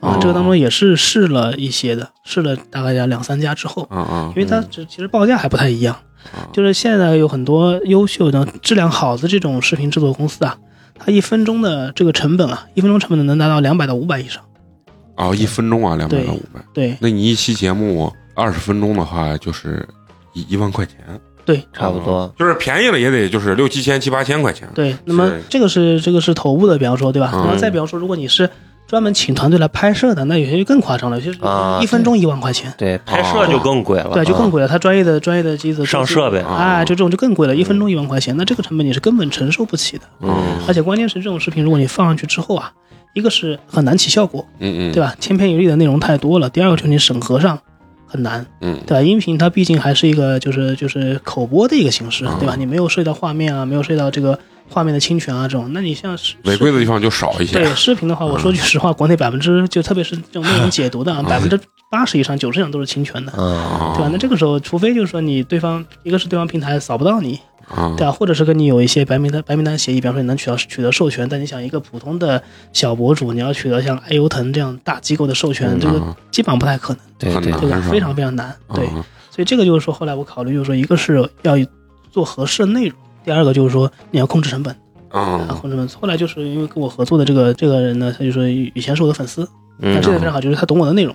啊第二个就是说他这个报价非常低，他就是他反正就是说他他热爱这个东西嘛，他嗯他觉得他说，我觉得我在帮你做事，我做出的是艺术品，他说这么一句话，就是爱了嘛。哎对，啊。就对，所以他就是给了一个相对来说比较低的一个报价，啊啊，哎，那么就是我觉得这个报价是在我承受范围之内的，那这个大概的这个费用能不能？一期差不多五百块钱左右吧。吧，啊，我那就非常非常低了。非常低了。对啊，而且因为他懂我的内容，这样的我们来回改的那个状态会就比较少很少。因为我也接触过很多那种 UP 主啊，他们就很难，就是他们如果这种视频团队，特别是比方说疫情期间啊，他还是两地办公的，嗯。他可能这个东西改改改改好几十趟，嗯，你想这里发那里发，而且你想视频它传输那么大，对吧？对传输毕竟也慢，那它这个成本就这这工作时间会非常大，非常长，对，非常累。哦，对，因为我本身我那有一点是什么，就是说我在做自媒体这么多年，我总结一个经验，就是我自己不能做这种重复劳动的东西。哦，就比方说就是剪辑类的，对，就就是没有创造性是吧？你觉得？就比方说你在流水线上安灯泡，嗯车间里安这个东西，你做可能拿能拿高工资，但是对你来说没有任何提升。嗯嗯，对啊，那我对给自己的要求就是我不做这种流水线性的东西，所以剪辑这种东西我全是外包的。嗯。啊，对，就是就是我。那你现在的音频跟视频都是分开外包呃统一外包，啊，统一外包，统一外包啊对，那就是刚好聊到视频这一块儿嘛，就是说我从音频，然后加载到现在所谓的又是加了一些视频化的这个节目之后，你的这个所谓的收入啊，还有这个粉丝量增长是有一个质的一个飞跃吗？还是呃，现在我大概全网大概一百多万粉丝吧。啊嗯那么在做视频之前呢，全网大概只有十来万的粉丝。哦，那确实都是靠这个哔哩哔哩哔哩、啊微博、抖音、西瓜这种，啊，都都火发是吧？对，就各视频各个视频的平台。嗯对我自己看，现在你是在 B 站上是算一个比较大的 UP 主 B 站呃不算大 UP 主，算小 UP 主。啊那 B 站更多的是一个情怀。其实说实话，就是 B 站当时我是比较看好这个平台的，嗯但无非是到了现在啊，一个是停更潮多了，然后再一个呢就是说 B 站它这几年的这个就这个这方向个方向有点问题改变有点大。嗯啊啊，然后给包括平台的补贴各方面都在下降的很厉害。嗯啊，我那天跟同学还在聊嘛，我可能之前一个月还能拿一两万的，现在就一个月只能拿四五千了，就是就完全腰斩。嗯哦，就是而且这 B 站这块对，就 B 站这一块，嗯而且像我，我是一个算一个就中腰部以下的这种 UP 主，那你像头部的话，它这个砍的就更多了。啊。对。他们这种成本说白了，很可能就是一个月就十几万的成本，对非常大哎，对我看过，就是上过那个就是脱口秀大会的有一个合同何同何同学嗯。对对对，他的视频是不是制作成本是非常高，他几个月出一期视频啊？，但是七期爆款是对吧？七期爆款，啊，就是他是讲一些科技类的，他是自己创造一些东西，然后把它啊。再拍成视频。哦，嗯。就反正很很很厉害这种。那对于他来讲的话，如那如果 B 站这样做，是不是就他的收入就锐减？对，一个是可能锐减，嗯再一个就是说他可能短期内他需要经历一个很大的调整。嗯对，因为我举个例子，比方说像我，嗯如果今天比方说微信读书告诉我说啊，这个我们明年这个平台倒了不做了，啊那等于我这个区块收入就硬硬收入就没有了嘛，对吧？哦就是类似这样的。啊，就可能是自己保底的那部分就没了，你就要考虑自己明年咋生活了，可能就就是这个意思了。对他现在不用，他卖书嘛。啊，哎，那刚好是说到视频这一块儿啊。刚才咱们吐槽完音频的这个平台了，咱们是不是也应该就是说说这个视频各平台的得吐槽就更多了。啊？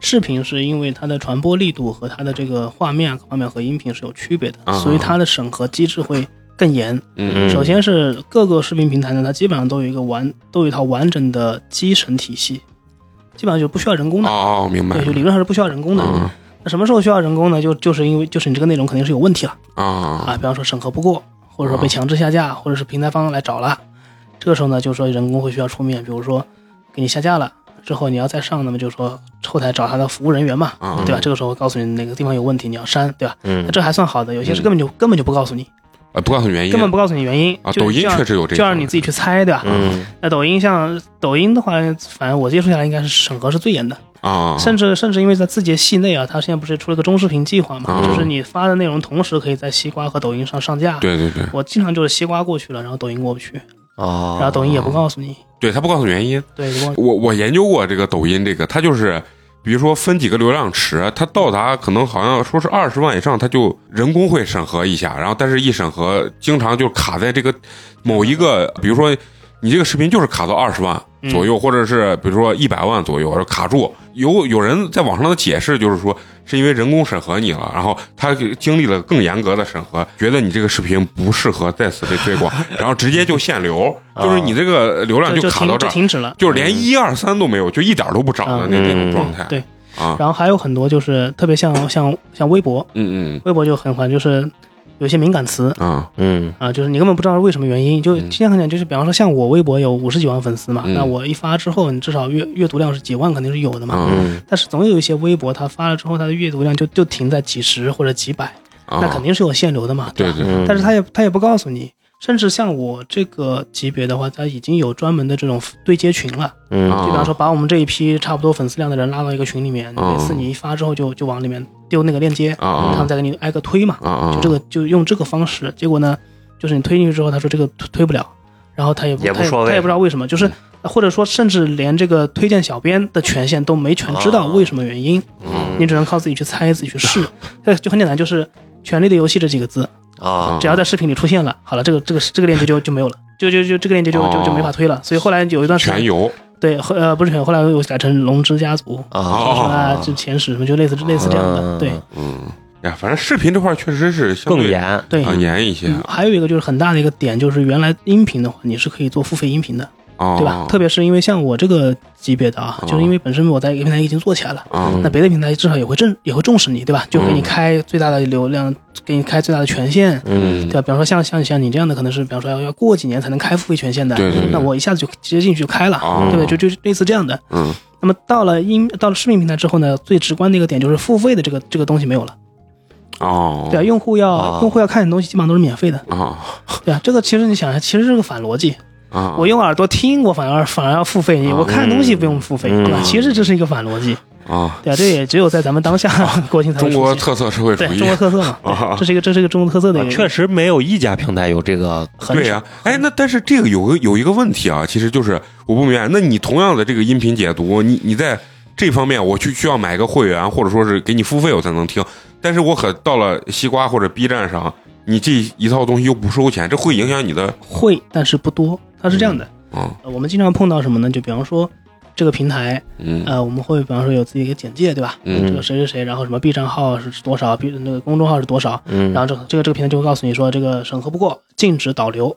啊，对吧啊，然后有的人就会很揪心说啊，这个为什么不行啊？我他很寄希望于说我在这个平台能够给别的平台导流，但实际上嗯这个效果是甚微，效果甚为，很少。就是大部分的用户啊，他会在某自己形成一定的习惯，就比如说这个人他习惯用喜马拉雅的，啊，对，他很少去用 B 站，啊，或者说他他不太会用那个。就是你寄希望于说我在这个平台里出现那个平台的名字，然后把你导流过去，同时关注那边，啊这概率是很低的。啊很难每个平台都有各自的用户，各自的体量，嗯所以你看像那个像像有些 B 站的大用大的那种 UP 主，嗯。他可能比方说他在 B 站有五百万粉丝，嗯嗯。他可能在一些小的其他一些平台可能就几百几千的粉丝。对我经常有一些 B 站的特别大的 UP 主在抖音不是他同步发吗？对啊，底下留言都是百大 UP 主无人在抖音无人问津啊，对啊，经常这样的，就是就你按照按照你的理解，就是说你如果你 B 站有五百万粉丝的话，那你怎么着其他平台也得导流过去很大一部分嘛，对吧？但其实嗯但其实并不是这样，嗯。你实际的用户当中的体验不会是这样的，操作里不会有出现这样的情况。嗯，哦很少。边老师刚说的那个付费的视频的这个情况，现在那个微信的视频号在内测那个付费，它走的一个叫什么，相当于是你自己的会员。它走这么一个体系，然后那用其实那其实也用是个私域嘛，对是一个私域，用户付给你一定的月费，然后你给他有一些独家的视频内容。对包括腾讯最近其实也在做，嗯，因为我们看到，比方说像爱优腾这样的话，它是电视剧啊、综艺啊这种，对吧？特别是自己独家，它都会有那个会员才能看嘛，对吧会员没会员是没法看的。那么腾讯最近还在做一个项目，就是知识付费项的视频，啊，它可以，给流量给你推，这个其实也还不错，但它的要求会比较高。嗯当时他们来找过我，后来我看了一下之后，我觉得嗯花费时间太成本太高了，我就没接。嗯。但是我知道的有些像那个阿甘，就是嗯。阿甘，他在那上面连载了一个那种，就是香港鬼怪，就是那种僵尸电影的嗯。这个这个系列，但是他也说很累，一个是制作很累，嗯。还有一个呢就是你上平台的那个推荐位很累，再有就是他甚至什么时候能这个上架都很累，就他说。一会儿说啊，过年期间不能上，过年期间不能上什么鬼怪类的，啊然后一会儿什么这个两会召开期间不能上啊，一会儿怎么怎么样，就这种审核一年只能上一天，我知道吧？对，有很多这样。这个点呢，就说也是我刚刚聊的点，就是说你要学会去摸平台的调性。嗯哎，对，我就想说这个，就比如说嗯就比如说一个草创的平台，它为了嗯快速的吸引用户去，它因为平台也是这样，平台就是它诞诞生之初也是需要融资的，对吧？嗯然后它诞生之后，它是为为了融更多资，对吧？然后然后在一定阶段之后，它融越来越多之后，它就要套现离场，嗯对？很多时候是这么一个状态，或者说被被收购，对吧？对，那么在这个过程当中，它需要让自己的数据变得好看，所以它前期一定会砸相当部分的这个资金来这个做做广告、做推广，嗯让你这个用户可以快速的积累起来，让你的活粉能快速的聚集起来。嗯对吧？所以前期他一定会给相当多的这种补贴也好、政策优惠也好，为了就为了把你这个创作的创作者留在这，吸在吸引在这个平台里，然后以此以此来留住更多的活粉。嗯像那个头条当时，头条当时有一段时间就是推出了一个，就是说他给你做做一个保底，就一个月，比方说更新四期视频，嗯对吧？他给你保底三十万，这个这种都是有的。哦然后像当时微信啊，不是那那个微博也找过我啊，刚刚说的像头条那个，他必须他必须是独家。嗯啊。然后那个微博当时是多少？一个视频八千。然后呢，他的要求还不是说那个，他不是说独家，他的要求是那个提早四十八小时发布，啊，啊，就是优先优优先先发布，优先于所有平台。啊，然后再包括像 B 站也是，B 站它有一个就是播放量的一个保底，就比如说像现在播放量，比方说一一万的播放量可能只有五十块钱，对吧？嗯嗯但是在他那里有一个签签个约之后呢，这一万的播放量可能能能到达到两百块钱，但是呢，他有一个排他，就是抖音啊、字节系的都不能上。啊，对，也有这种，就是每个平台的玩法不一样。哎，那就是聊到这儿，我就特别想问，就是在视频这个几个平台里面，嗯，你最钟爱的是我最钟爱的是 B 站，但最近其实 也也伤心了，对，啊也有点伤心。对，啊？是因为它这个补贴的这个问题一个是补贴降的比较快，再一个就是他可能对这个，因为他们做了很多错误的投资啊，嗯，这个这个这个这个这个赛道导导致可能现在有点捉襟见肘吧。嗯所以他为了短期去吸引用户，他也做了很多擦边的内容，或者说把一些低质的内容引进过来。啊，对，那但其实我觉得他们完全没必要这样做，就包括有很多大 V 在网络上说，因为 B 站的用户说白了和抖音的用户是完全不同的完全群体不一样，对对你拿过来之后拿，因为这是一个劣币驱逐良币的过程，嗯对吧？你看到抖音上很多一些不太好的一些，或者说质量比较低的内容，到这边可以获得播放量很高之后啊，慢慢慢慢你也会舍弃自己的东西，为了哦为了去迎合去做那些，对吧？那就是这就是一个劣币驱逐良币的过程。那那还是没看 快手，快手快手也是，对，就啊就类似这样的。对对对，对而且还有一个反过来，就是说 B 站，我觉我认为它它的贴片广告中完全可以把它放进去做一个很长线的收入，嗯但但是对。它就是可能也许也是，那因为这个我没有没有具体去了解过，嗯也许是它高层上对这个方面有有偏见，或者说怎么样，就是它最后就没有实行这一步，因为 B 站这样的平台，它的对标的是是往这个油管去的，对，其实他好好学油管，我觉得就对，就是这么对我也是感觉啊就挺好的对啊，但是他就是没有去。这个东西，我其实是不是内容的这种开放度的问题？就是很多啊，国内的这些博主做着做着，最后没办法了，就去跑到油管上去做了。对对是，就是在这儿，就是我觉得陈同学跟边老师应该对这个油管这个比较熟啊。就是我不太熟，我就我你觉得他这个视频网站和咱国内的这种中长视频网站，它本质上的区别，你你们认为是最大的根本是？一个是它对版权的保护特别厉害。嗯。就比方说像咱们国内的很多这种视频网站，比方说你用了别人的画面，用了这个影视剧的画面的话，嗯。基本上它是先给你先上架，啊啊，然后然后再审核不过，或者是或者是被人投诉之后，啊。然后再要求你授权。啊啊。那像那个像那个油管的话嗯，它是给上给你上的，但它在上之前就已经告诉你。你这个东西在哪里是已经有权了，所以你是属于侵权的，啊。所以你的这个一个是可能没有收益，啊，或者是在某一些地区是受限的，啊就这样在上架的时候就其实就就已经把这个东西规规避掉了。嗯但是我听过一种说法，就是就是为啥这么多创作者喜欢在油油管上做啊？就是包括我喜欢听的一个，就是那个我给陈同学也说过，就是老高和小莫，嗯他就在油管上去去播放。然后我听就是很多人给我的反馈，就是说油管它是很能保证，包括那个李子柒嗯，啊，就是很能保证你的播放量的这个收益。嗯，对，但是国内很多这种网站，就像你说像现在 B 站一样，刚开始是能保证，但是做到一定程度，它就是要开始卡你这个。那那你说这个本质上到底是还？是用户量的问题，还是大环境？更多的我觉得还是收益的问题吧。嗯。因为像那个油管的话，你你视频本身的播放量其实没多少收益的，更多的是它这个贴片广告，对吧？啊，对贴片广告，然后包括后面会员的收益，呃当然它播放量确实给的收益也很高啊，因为它已经形成了一个很良性的一个循环甚至它会倒逼广告商，就是啊。你这个广告不是，比方说五秒钟之后你可以跳过嘛，啊，你是你这个广告如果拍的质量不高，啊。别人还不点你，啊，对它它甚至形成一种倒逼的机制。他会给广告商数据的，就是你这个广告在人家视频中的表现如啊，何，对播放多长时对，间？你要回去改自己的。它这个就形成了一个很良性的循环，就第一个是广告商愿意投钱，啊而且它大数据特特别的精准，对对对，这这个我觉得是一个综合，这这不是一朝一夕能够对，能够完成的，毕竟像油管已经这么多年了嘛，对吧？嗯所以就是字节就出其不意玩个抖音，在国外咔咔咔给火了。对啊，对啊，其实它跟油管是完全不同的东西。对啊。完全不同的赛道。啊，哎，那就说到这儿啊，还是聊聊做自媒体的这件事情啊，就是还是资深自媒体人，也是做了从一七年算是正式做吧。就说你在做这个自媒体人过程中啊，首先你选完这个赛道之后，你认为他对于在国内做这个自媒体人，你觉得想变成专职，或者说是以他为生活的基础，你认为最难的点是啥？最难的点就是你怎么去支撑嘛，啊，就是你想像我，即便是我我已经算非常顺的了，啊对吧？那你还经历过就是说平台这个就是不再养你了，或者说平台这个收益大幅度看削减，对吧？嗯还有就包括这个平台与平台之间的恶意恶意竞争，啊然后包括这个版权的一些影响。啊，嗯然后包括自身的这个更新创作的这个这个后期的乏力中都有。那那这些东西我都挺过来了，我也仅仅到这个级别。嗯对啊，那其实有大部分的创作者他是他是倒在倒在第一线的，对吧？你你这个内容你。你你你一个月没有收益，两个月没有收益，到五六个月还没有收益的时候，你的创作热情已经没有了，啊，对吧？这个是很多人都是这样的嗯，很少见八年级这种。啊，对，真的很少见。是吧？这是这是实话。第一回边老师来的说，我的印象中播客啊，存活期是九个月。我说什么叫存活期？他就是不挣钱的存活期是九个月。没想到你们做这么长时间依然不盈利，你们很厉害啊！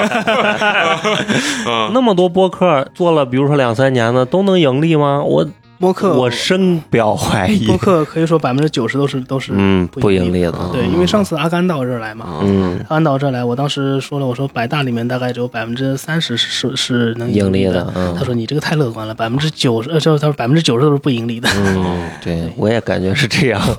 看来这个这个赛道一定要选对。赛道有问题啊或者说赛道还没发展到能让广大的创作者有都啊，对，是是这样子。这个东西我觉得也是有关系的啊，所以咱可以坚持做。如果真的到达了能扛到 扛到它变成一个非常良性运转的时候，咱们就是元老啊，对咱们就占了一个 OG 就。像你就像你你已经是百大了，对 对？对！哎，那就是说到这儿，就还想聊聊，就作为自媒体人创作这件事情啊，啊因为很多人其实对这方面算是不太了解吧。像你这种偏向于单人作战的吧，嗯啊，这种自媒体人，就是你在创作这个所谓的这种解读啊，或者说是这种视频的过程中，你你的整个创作的工作的这个流程大概是一个什么样的？对这个东西呢，选题很重要。嗯就选题选对了，其实你就成功了一半。对啊但是呢，我给自己的定位就是我不追热点，嗯，啊哎，这是我的一个要求。追追不上，对或者说追上了就停不下来。对很累，因为为？什么呢？其实我其实讲这个一个一个也是现实问题。嗯就比如说像《狂飙》这样的作品，对吧？嗯你要去做它，你肯定是短时间内起量是起得很快的，嗯啊对。但是你要想一个大火的作品，其实平台自己也是能看得到的，就是他在做这个东西，他已经预想到这个东西是会是会是一个爆火的作品，嗯，所以他会做把它做成独播剧。比如说像这个《觉醒年代》啊，嗯。像当年那个《庆余年》啊，对吧？然后再像《狂飙》这样的，都是其实都是个独播剧。嗯。独播剧的情况下，就是说平台要最大程度的保证这个东西只在我这有，别的平台没有，嗯。所以它一定会非常非常严厉的去打击你的这些解读内容。哦，对，所以像那个我那个助理，他除了给我剪之外啊，他其他平台有时候偶尔也接一些私单嘛，嗯，他就跟我说，他说当时那个《三体》，腾讯版那个《三体》，当时嗯国内有一家就是他合作的一个公众号，花了很大的精力去去做他的那个视频内容，嗯。结果没有一期是上架的。但是你这个几万块钱的成本已经砸进去了，嗯。对吧？哦所以这个是一个很现实的问题，就是说，如果是大火的这种这种热点的这种独播剧啊，它的这个版权肯定是肯定是最严的，啊哎、甚这甚至包括你，嗯比方说你跟这些平台关系再好，嗯，这这些对接人可能可能都没有权限帮你去开这个白名单，嗯。都是这样的。所以他这个所说的，我就看一些视频啊，解读类的视频，他那个背景音乐特别的大，对。然后底下就有人说，主播你能不能把你的音乐声音放小一点？但是底下有懂的人说，他要放小了，你就看不见这个视频，啊，是这样的，对对对，啊就是这样的。啊。对，这是这是第一点，就是说我选题上就是就是说我不做这种呃追热点对嗯，这个是一方面是因为这个外部原因，嗯。另一方面就是我给自己的一个内定位就是我还是一个内容的创作者，因为我毕竟还要写书嘛，啊对吧？啊我对已有的内容的解读其实不是一种创作，或者说只是一种前创作，嗯对不对？那这在这个环境下，就是如果你要追热点的话，你这个热点是追不完的，热点不可能追完，以后你就成了个新闻新闻媒体人了，对对对，你就没有时间去。你就会不会被流量所裹挟？对对对对。啊比方说，比方说，今天我刚刚做完了这个内容，我想好好的静一静，比方说去散散心，或者说我想去找点案例素材，想去写点新东西。嗯这时候啪，突然又来一个一个爆款剧，或者说一个爆款的书，嗯你又得马上去做，你就得跟上流量，对吧？嗯而且这样会有个一个不好的点，就是以后你的用户啊，他是只跟流量，只跟爆款，不跟你的。对对对，你说这个对对对，你会吸引这样的用户，就开始只追这个这个东西，他追的不是你自己，不是你本身。特别是很多那种，就是说一口气看完剧情那种，对吧？我我特别爱看这种 这种 AI 剪辑的，就是因为为什么？因为我就是睡觉的时候放着，而且你不需要动脑子嘛啊，对吧？对对对，那我给我的定位就是说，我要做点内容出来，就对啊解读点内容，解读点给别人不一样的。所以为什么像我像《冰与火之歌》啊、像《哈利波特》这种，我都花了大心思。就是正常的一个就是普通的人的话，你就是你没有这个能力做到这个东西，嗯啊，对吧？你根本你根本不可能知道说《冰与火之歌》，如果你看着这个剧情走，你讲啊把它讲一遍是没问题的。啊但是你根本不不可能知道这个人啊出出场的时候他是一个什么样的状态，他的父辈是怎么样的，他几百年前这个家族是一个什么样的状况。扩散度对这个东西你根本不可能做嗯，对，就是这样的情况会劝退很多这种轻度读者，但是同样会留下很多忠粉。就是我希望我能达到一个什么目的，就是我讲什么东西，啊别人都愿意爱听。啊，嗯就这么个听的是状态边疆，而不哎，是听的对对对，就啊就这么这个个状态。IP 对是啊，对，就是我一直努力在在往这个方向上去走。嗯那那选题完了呢？选题完了之后，就是你接下去是要做好一个大大致的规划嗯啊，比如说就是。那刚刚热度这个我就不管了，热度这个说白了，特别是那可能美剧、欧美剧这种还好一点，因为它啊它周更啊，或者是怎么样还好一点。如果是电视剧的话，就是就是 你那几天肯定是忙着睡觉的时间都没有的，否则的话，这个热热热度一过，你就完全没必要碰了，啊，对吧？那如果一旦选题定好之后，你就要想一个是内容你怎么去做，嗯，或者说大概要规划多少期，对吧啊？这个东西是有的。呃，目前我这样算下来的话，就是我单期在二十分钟以内，啊这是一个比较理想的状态，就差不差不多十六到十八分钟，啊，这是一个比较理想的状态。嗯那么其实呢，就是如果你有精有有心力的话，其实应该是音频和视频赛道是分开的。啊对，但是我确实没有这个精力，所以我是这两个是并在一起的。嗯这个时候我只能优先考虑音频用户了，哦，就是我闭上眼睛，我听这个东西还是能听进去。嗯对，那这个时候情况下呢，就是说这个东西我同样的内容，我再把它做成视频。那这样呢，其实怎么讲，就是我在视频和音频之中间最大可能的找到一个平衡，嗯就是音频的东西我能听进去，视频我看这个视频呢，我也不会觉得节奏太慢，嗯嗯，这样呢，这样就成功了。对，啊，呃，那这个完了之后呢，就是写稿子需要写稿了。啊，对，写稿嘛，写稿，哦写稿，然后就是写稿可能对边老师最简单的啊对我来说，啊对我来说比较简单，就是比方说我在飞机上就可以码一篇，啊你你这个写稿，就是你比如说你的解读，大多数是从哪个角度去去切入啊？呃，我很多时候是剧情还是这个很多都不一样，嗯比如说像像《冰与火之歌》的话，你光讲剧情是没用的，对吧？讲历史对对，嗯。你就就会其实也是用的方式，比如说这个这个具体聊其实有点枯燥的，就比如说你到底是从他这个时间点开始讲，读者更容易听懂。啊还是从他的背景开始讲，读者更容易听懂。就这个东西，你需要做一定的一定的取舍。我举个例子，比方说像像像《冰火之歌》在它的前传出来之前，其实这些内容我们也是知道的。嗯但是如果你啪给他讲了一万两千年前是怎么样啊，到现在这个读者已经跑完了。啊对啊，所以你得对他从当下的时间去开始讲，然后碰到跟以前相关的时候，你再往回倒。明白，就是虽然不被流量所裹挟，但是也要考虑流量的感受啊。哎，对对对，是这样子的啊对对对对，就是这意思。其实这个东西，我觉得这个没有啥，这个在咱们做播客这个过程中也是，你有更多的听友，你有更多人喜欢，其实是反向对你的一种鼓励嘛，你就有更多的动力去创作。对对对其实有的时候不单单是钱的问题，嗯它是需要有观众的。对对对对吧对。然后还有一个就是说，接下去就是说，你要把自己放在一个听众的视角，嗯啊就这东西我有没有兴趣听下去？就很多人觉得就写稿是一个就是很文字化的东西，其实不是这样的。我更愿意把文稿看成是一个讲稿，看成是一个说话唠嗑的东西。啊，啊，对，就是边上你写这个讲稿，肯定跟你写书是两件事吧，完完全不一样。对他的用词、他的文笔，就是这个嗯这个方式是完全不一样的。对对，就是我的讲稿，就是一个陌生人，一个比方说一个一个学校里的那种广播台的这种这个小姑娘或者小伙子，他直接拿着我讲稿读出来，在别人听来就就是在讲一个故事，嗯，这样就成功了。嗯你如果一开始又是很文绉绉的，或者是很这个就是就是就别人需要转好几个弯才能够听懂的东西，嗯那这个时候你的文文稿已经失去了价值，嗯，对吧？现在的用户说白了是要求非常高的，你三秒钟没有信息他已经划走了，对对对 对，就就这么个状态。对，是这样，是这样。嗯嗯，那就是聊到这儿啊，其实为啥今天要聊所谓的自媒体行业的一个揭秘吧？啊，因为可能听到咱们这些节目的朋友呢，大部分人肯定是以一个听友或者是观众的一个视角去听的，但是肯定是有很多人就会，哎，我也想试试，说不定我除了上班之外，我有可能去做一些自己喜欢的东西，说不定就跟这些。所谓自媒体的一些输出的东西有关，对吧？嗯。然后呢，那你认为就是有没有像给这种新手或者说是一些非常小的博主和工作之间有一有没有一个平衡点？就是你辞职和上班这个点最后是把控在哪一个点上去决定？哎，我就不上班了，我就当一个自由职业者，版权卖了对，吗版？权卖了嘛？啊是因为版版权卖了，卖卖了嗯卖了一个差不多我阶段性五到十年的这个收入这个工资收入的总和的这么个价格嘛，那我就嗯，对。然后这个我就问题就来了，就说那你在没有卖出版权之前做自媒体人，你是如何去工作量怎么是边工作边啊？对怎么平衡？一边工作一边写书一边搞自媒体。对对，当时是这样。怎么平衡这的？这个东西到底怎么平衡？因为就是以我来讲啊，就是如果单位中遇到很紧急啊，或者说是给你压力很大的事情，就包括你这个工作要比我们这个压力要大更多，对吧？操心事儿更多。你应该也在生活中，因为很多事情积攒到一起的时候会变得焦虑嘛，对吧啊，？对，啊，你这个事情你是怎么去把它平衡，最后达到一个比较好的一个效果啊？呃，那我这个人我觉得有点好，就是我对那种悲伤的或者说快乐的这种、嗯这种记忆点啊，我嗯，我是很模糊的，没有情感的人，呃不不是说没有 就是影响时间比较短，哎，对，就对我来说，因为那天不是肉魁也跟我说，嗯。他说，他说我觉得你是一个就是稳定。哎，啊情绪稳定。情绪非常稳定的我就这样，就是我可能不太会因为就是大悲大喜这种不太会发生在我身上，嗯，就这么个状况，所以就是导致就你一定的焦虑和压力下，就我可能很快的会会调整好，就这个东西本身不一定能解决，但是我心态上就是放在一个比较比较合适的位置去去去正视它。那第二个就是说，可能我前期确实也比较顺嘛，就是一开始就有一定的一定的收入，那其实是一个正向的反馈。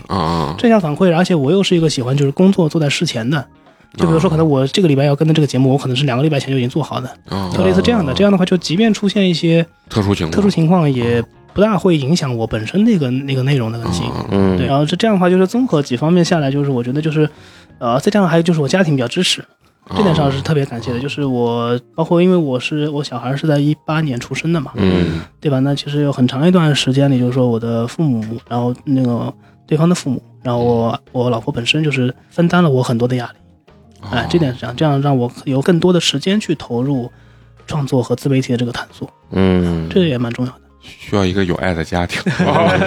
然后这是肯定的。版权卖出去，我刚问了，他说是生完小孩以后。然后我哦顿时感觉，我是否也应该生个小孩，才能更上一层楼啊啊！这个状态啊，哎，那就是在中间啊，就是做这个东西肯定会遇到这种，比如说创作的枯竭，或者说是收益的起起落落嘛，对吧？嗯，这个带给你的这个状态，你有没有一个比较独有的一种方式去调整我的焦虑？有没有自己的一套方法去调节？这个其实对我来说就是不是什么太大的问题。就比如说，这创作枯竭只会发生在写作上，对吧？啊那，写作枯竭了，那我就去去写写讲稿呗，或多看点书，多看点剧呗。啊就总怪你此消彼长嘛，都总有一方面是能够，因为我是一个不太偷懒的，就是不太让我无所事事的人，就是我嗯空下来可能就就就会就会工作。啊，那这样的情况下，就是说你总怪有事儿可以干。嗯那再比如说像这种收入骤降的问题，其实我也遇到过好几次嘛，对吧？那这个时候我就会，一方面是给自己会去回看，嗯因为嗯因为我属于对那种数据是比较敏感的，基本上我看一眼这个这个这个月的数据，我大概知道我下个月能拿多少钱，就我基本上算到八九不离十。啊那如果这个差别特别大，那我就知道好，平台肯定肯定要调整了。嗯，那这个时候我会会前置性的，比如说我先去跟他们领导聊一下，哎，你这个我们后面可以合作一些，比方说定制类的项目，对吧？那你收益不要给我降，或者是做一个更好的一个调整。那当时其实是有这么一个状态，就是那个微信当时，呃，他前三年独家到了之后啊，他后面几年不是运营的不是特别理想嘛？嗯那么当时就是出现了一个收益的小的滑坡。嗯当时呢，我就跟他们领导就深入的聊了一些情况。他说，他说我们现在在争取这个项目，我们我们再再投入一年做一个保底。哦然后他又说，他说你在我们这个保底的计划当中。嗯哦，然后然后我问了一下大概的收益之后，我心里就有底了。嗯我说啊，那那这样没问题。我说这样接下去这一年，我肯定全力全力配合你们。但是我官话说说的比较那个，就是说嗯我全力的配合你们啊，这个我反正内容上出书肯定保定保证稳定。嗯另一方面就是你们不要有顾虑啊，我这我这个人就很好讲话的，所以就他们跟我交流就非常舒服。嗯就是别的别的人就是三天两头来问他们啊，这个收入怎么那么低啊，那个数据不对呀、哦就很就很端着，就是把自己放在一个比较高的位置上去，嗯甚至去质问他们。啊，而我经常是属于那种，就比方说他这个钱已经三个月还没结了，嗯对吧？那我基本上就不睬他们，就就不主动找他们，嗯或者是怎么样。甚至比方说他们来问我这个发票什么的，我还甚至还说，我说这个你们如果最近忙的话，这个可以暂缓，这个没关系，我这边都没，我这边都撑得住。嗯，就是晚反正我也偶尔也会卖个惨，对吧？撑得住，嗯这样就会让他们对反而有一种负罪感，就想想尽快的帮你解决帮我解决这个问题。所以后来很多很多时候就是就是很多的留下的资源都留给我，嗯，或者说有一些资源未留给我，或者有一些比方说刚刚说的保底的那些都嗯都留给我嗯，因为我有了解过，就是有一些不在他们这个保底的这个名单里的人。经过那个那一轮的调整之后啊，收益马上骤降，降了十倍，十分之就降了原来的十分之一左右。嗯那他基本上就等于说退出这个行当了，啊，十分之九降降到了十分，之一，降到了十分之一嘛，那他基本上就等于退出这个行当啊了，就这样了。呀，反正是包括这回去杭州和这回跟咱们边老师聊完以后啊，就觉得。自媒体是一门学问 啊！我真是每每跟这些人聊完，我都深深的陷入自我怀疑之中、嗯啊！就是觉得这个东西，其实像他们可能做时间长或者有门道的人，还是有研究过吧。就是很多包括一些数据啊，包括一些玩的这种方法啊。其实一句话就是咱没有运营，啊，对，咱只生产内容，但是不运 没有运啊营，是相当于是这样。就是人成功的自媒体人是运营内容创作啊，包括社交啊，于集于一身的一个角色啊。嗯哎，聊到这儿，最后一个问题啊，我特别想问，就是那你觉得你做这么长时间专职的自媒体人，你觉得最难的，你觉得是啥？就是如果我也想做一个自媒体人，你觉得最最难的一个核心点是什么最难的就是选定赛道，然后坚持做。啊？就还是那个。这个我觉得是最难的，因为说实话，就是我们以前经常说，就是说你要坚持嘛。嗯，但其实坚持在在自媒体里其实是恰恰是最简单的。嗯啊啊！对，因为说白了，如果你这个赛道选的不对的话，嗯你再坚持，其实它也成不了效。对你说这个可能就选对赛道，并且坚持下去。对对对。其实坚持我觉得也也挺难的，因为就像你们这种已经成熟的这种赛道里面，我发现如果要是收益不足，或者说是短期不见收益的话，其实很多人也会放弃。对，非常啊因为大多数可能你上去以后都是要么是工作室性质，要么就是公司性质。你是不光是一个简单坚持的问题了，你嗯等于牵扯整个公司的运营，包括那么多人吃吃喝喝的事情。对嗯对对，所以这些老板要学美工，让他们自己负责吃喝，就能坚持很长时间。而且今年我都在想，B 站好多那种公司化运营的 UP 主对啊，停更潮，啊可能就有很多人就完蛋了。对对，因为我听过这个腰斩嘛啊，反正就是综合来说，自媒体人嘛，这个肯定也是一个非常卷、非常难干的一个行当，我觉得。嗯呃，并不是说，哎，我上班上不下去，我去转做自媒体人，可能是一个哎所谓自由职业，哎，就像咱们老开玩笑说。边疆老师背个包，随时拿出嗯电脑办公啊，看似很快乐，但实际上他的工作量啊，包括一些创作性的东西，也也是非常卷的。我觉得是这样的。而且想成为一个边疆老师自己称自己算是一个中小的 UP 主，对吧？对但实际呢，成为一个这样子的一个呃能盈利的一个 UP 主，其实也是非常难的。大部分人实际上是在变现的这个门槛儿，可能自我都养不活的情况下就放弃了。对，嗯是这样的。很多就是这样的。对对对啊，所以就说如果想尝试，我觉得也可以尝试，但是跟美工一样没有经验的，一定要学习美工，即使三千五的工作，你也不要辞职啊。千万不要轻易辞职。啊 千万不要全职的去做尝试。对你主要是心态要好啊，，心态，心态不好特别容易崩。啊，嗯对对，好，那最后也是非常感谢咱们边老师啊，嗯也辛苦咱们边老师呢，今天跟他们一起聊一聊自媒体圈的这个揭秘吧，算嗯是。哎，最后想问一个边老师问题，呃，西安的水盆羊肉好不好吃啊，太好吃，太好吃！我我喜欢西安的一切美食。啊？嗯所以以后就要常来，下次再来啊。嗯那咱们。这期就聊到这儿吧。咱们接下来还有一个非常重要的环节啊，就是口播一下对咱们支持和打赏的好朋友、啊。嗯，今天第一位这个好朋友呢，他的微信昵称叫做“庸人不自扰”克里斯啊哎，咱们老朋友。老朋友，哎，老朋友啊，为咱们送来了冰封一瓶儿，感谢。感谢谢啊！他给咱们有留言啊，说大声表白幽光点映局克里斯，嗯。哎，感谢啊，感谢你喜欢。幽光电影局。陈同学这个付出很大这个心血做的这个系列节目啊，嗯，因为确实他每次准备的这个量会非常大，对，而且那天我看到了有别的这个播客呢，也做了其中一期的这个电影的这个讲解，他们居然做的是收费节目啊！好，呃，咱们今天第二位好朋友啊，这个微信昵称叫做李琦啊，嗯，也是为咱们送来了冰封一瓶儿。谢谢谢谢，哎，谢谢啊！他可能也有留言啊，说玩乐大师 C C，祝苗苗口活比上一次更棒 啊！你你这句话有歧义啊嗯！你叫玩乐大师，还是你你说美工叫玩乐大师？嗯，祝苗苗口活，你是祝美工这个苗苗，还是苗苗的苗苗？对不对？很有歧义，好吧？下次为了解释你这句话，希望你再给他们啊打赏一次，打赏一次，把你这句话解释一下。嗯真的脸都不要，给大家解释下美工为什么叫苗苗吧。啊，对，因为美工的这个呃微信昵称叫苗苗啊，这是一个很古早的一个事情，是原来加入了一个这个桌游的这个团体，哎都叫叠名儿 我说那咱也不能落伍，最后只剩毛毛跟苗苗。我一听毛毛感觉很恶心，我说那就叫苗苗吧，就一直到现在了啊。嗯，好，那咱们今天第三位好朋友啊，他的微信昵称哎呀是个英文名儿，叫 C A N O N，嗯，为咱们送来了凉皮儿一碗，感谢哎，然后他给咱们说啊，各位主播好啊，我是广东潮汕的听友，嗯，最近我的状态不好，多亏八年级毕业生的陪伴，给了我慰藉和鼓励，非常感谢。期待以后能参与录制节目，我们来聊聊文化差异。哎，嗯我们也非常期待。嗯，我就想问，你们那边儿牛丸是不是真的很好吃？是不是真的像《食神》里面讲的要手打什么一万多次的那种？他们牛肉铺里的牛肉还跳动。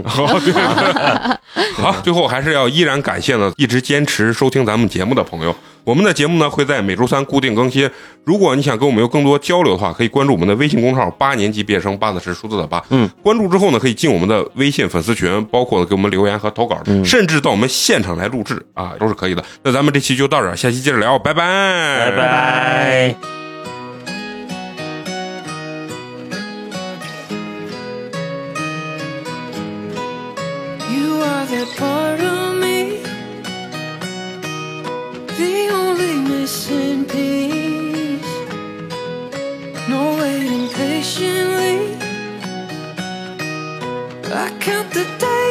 See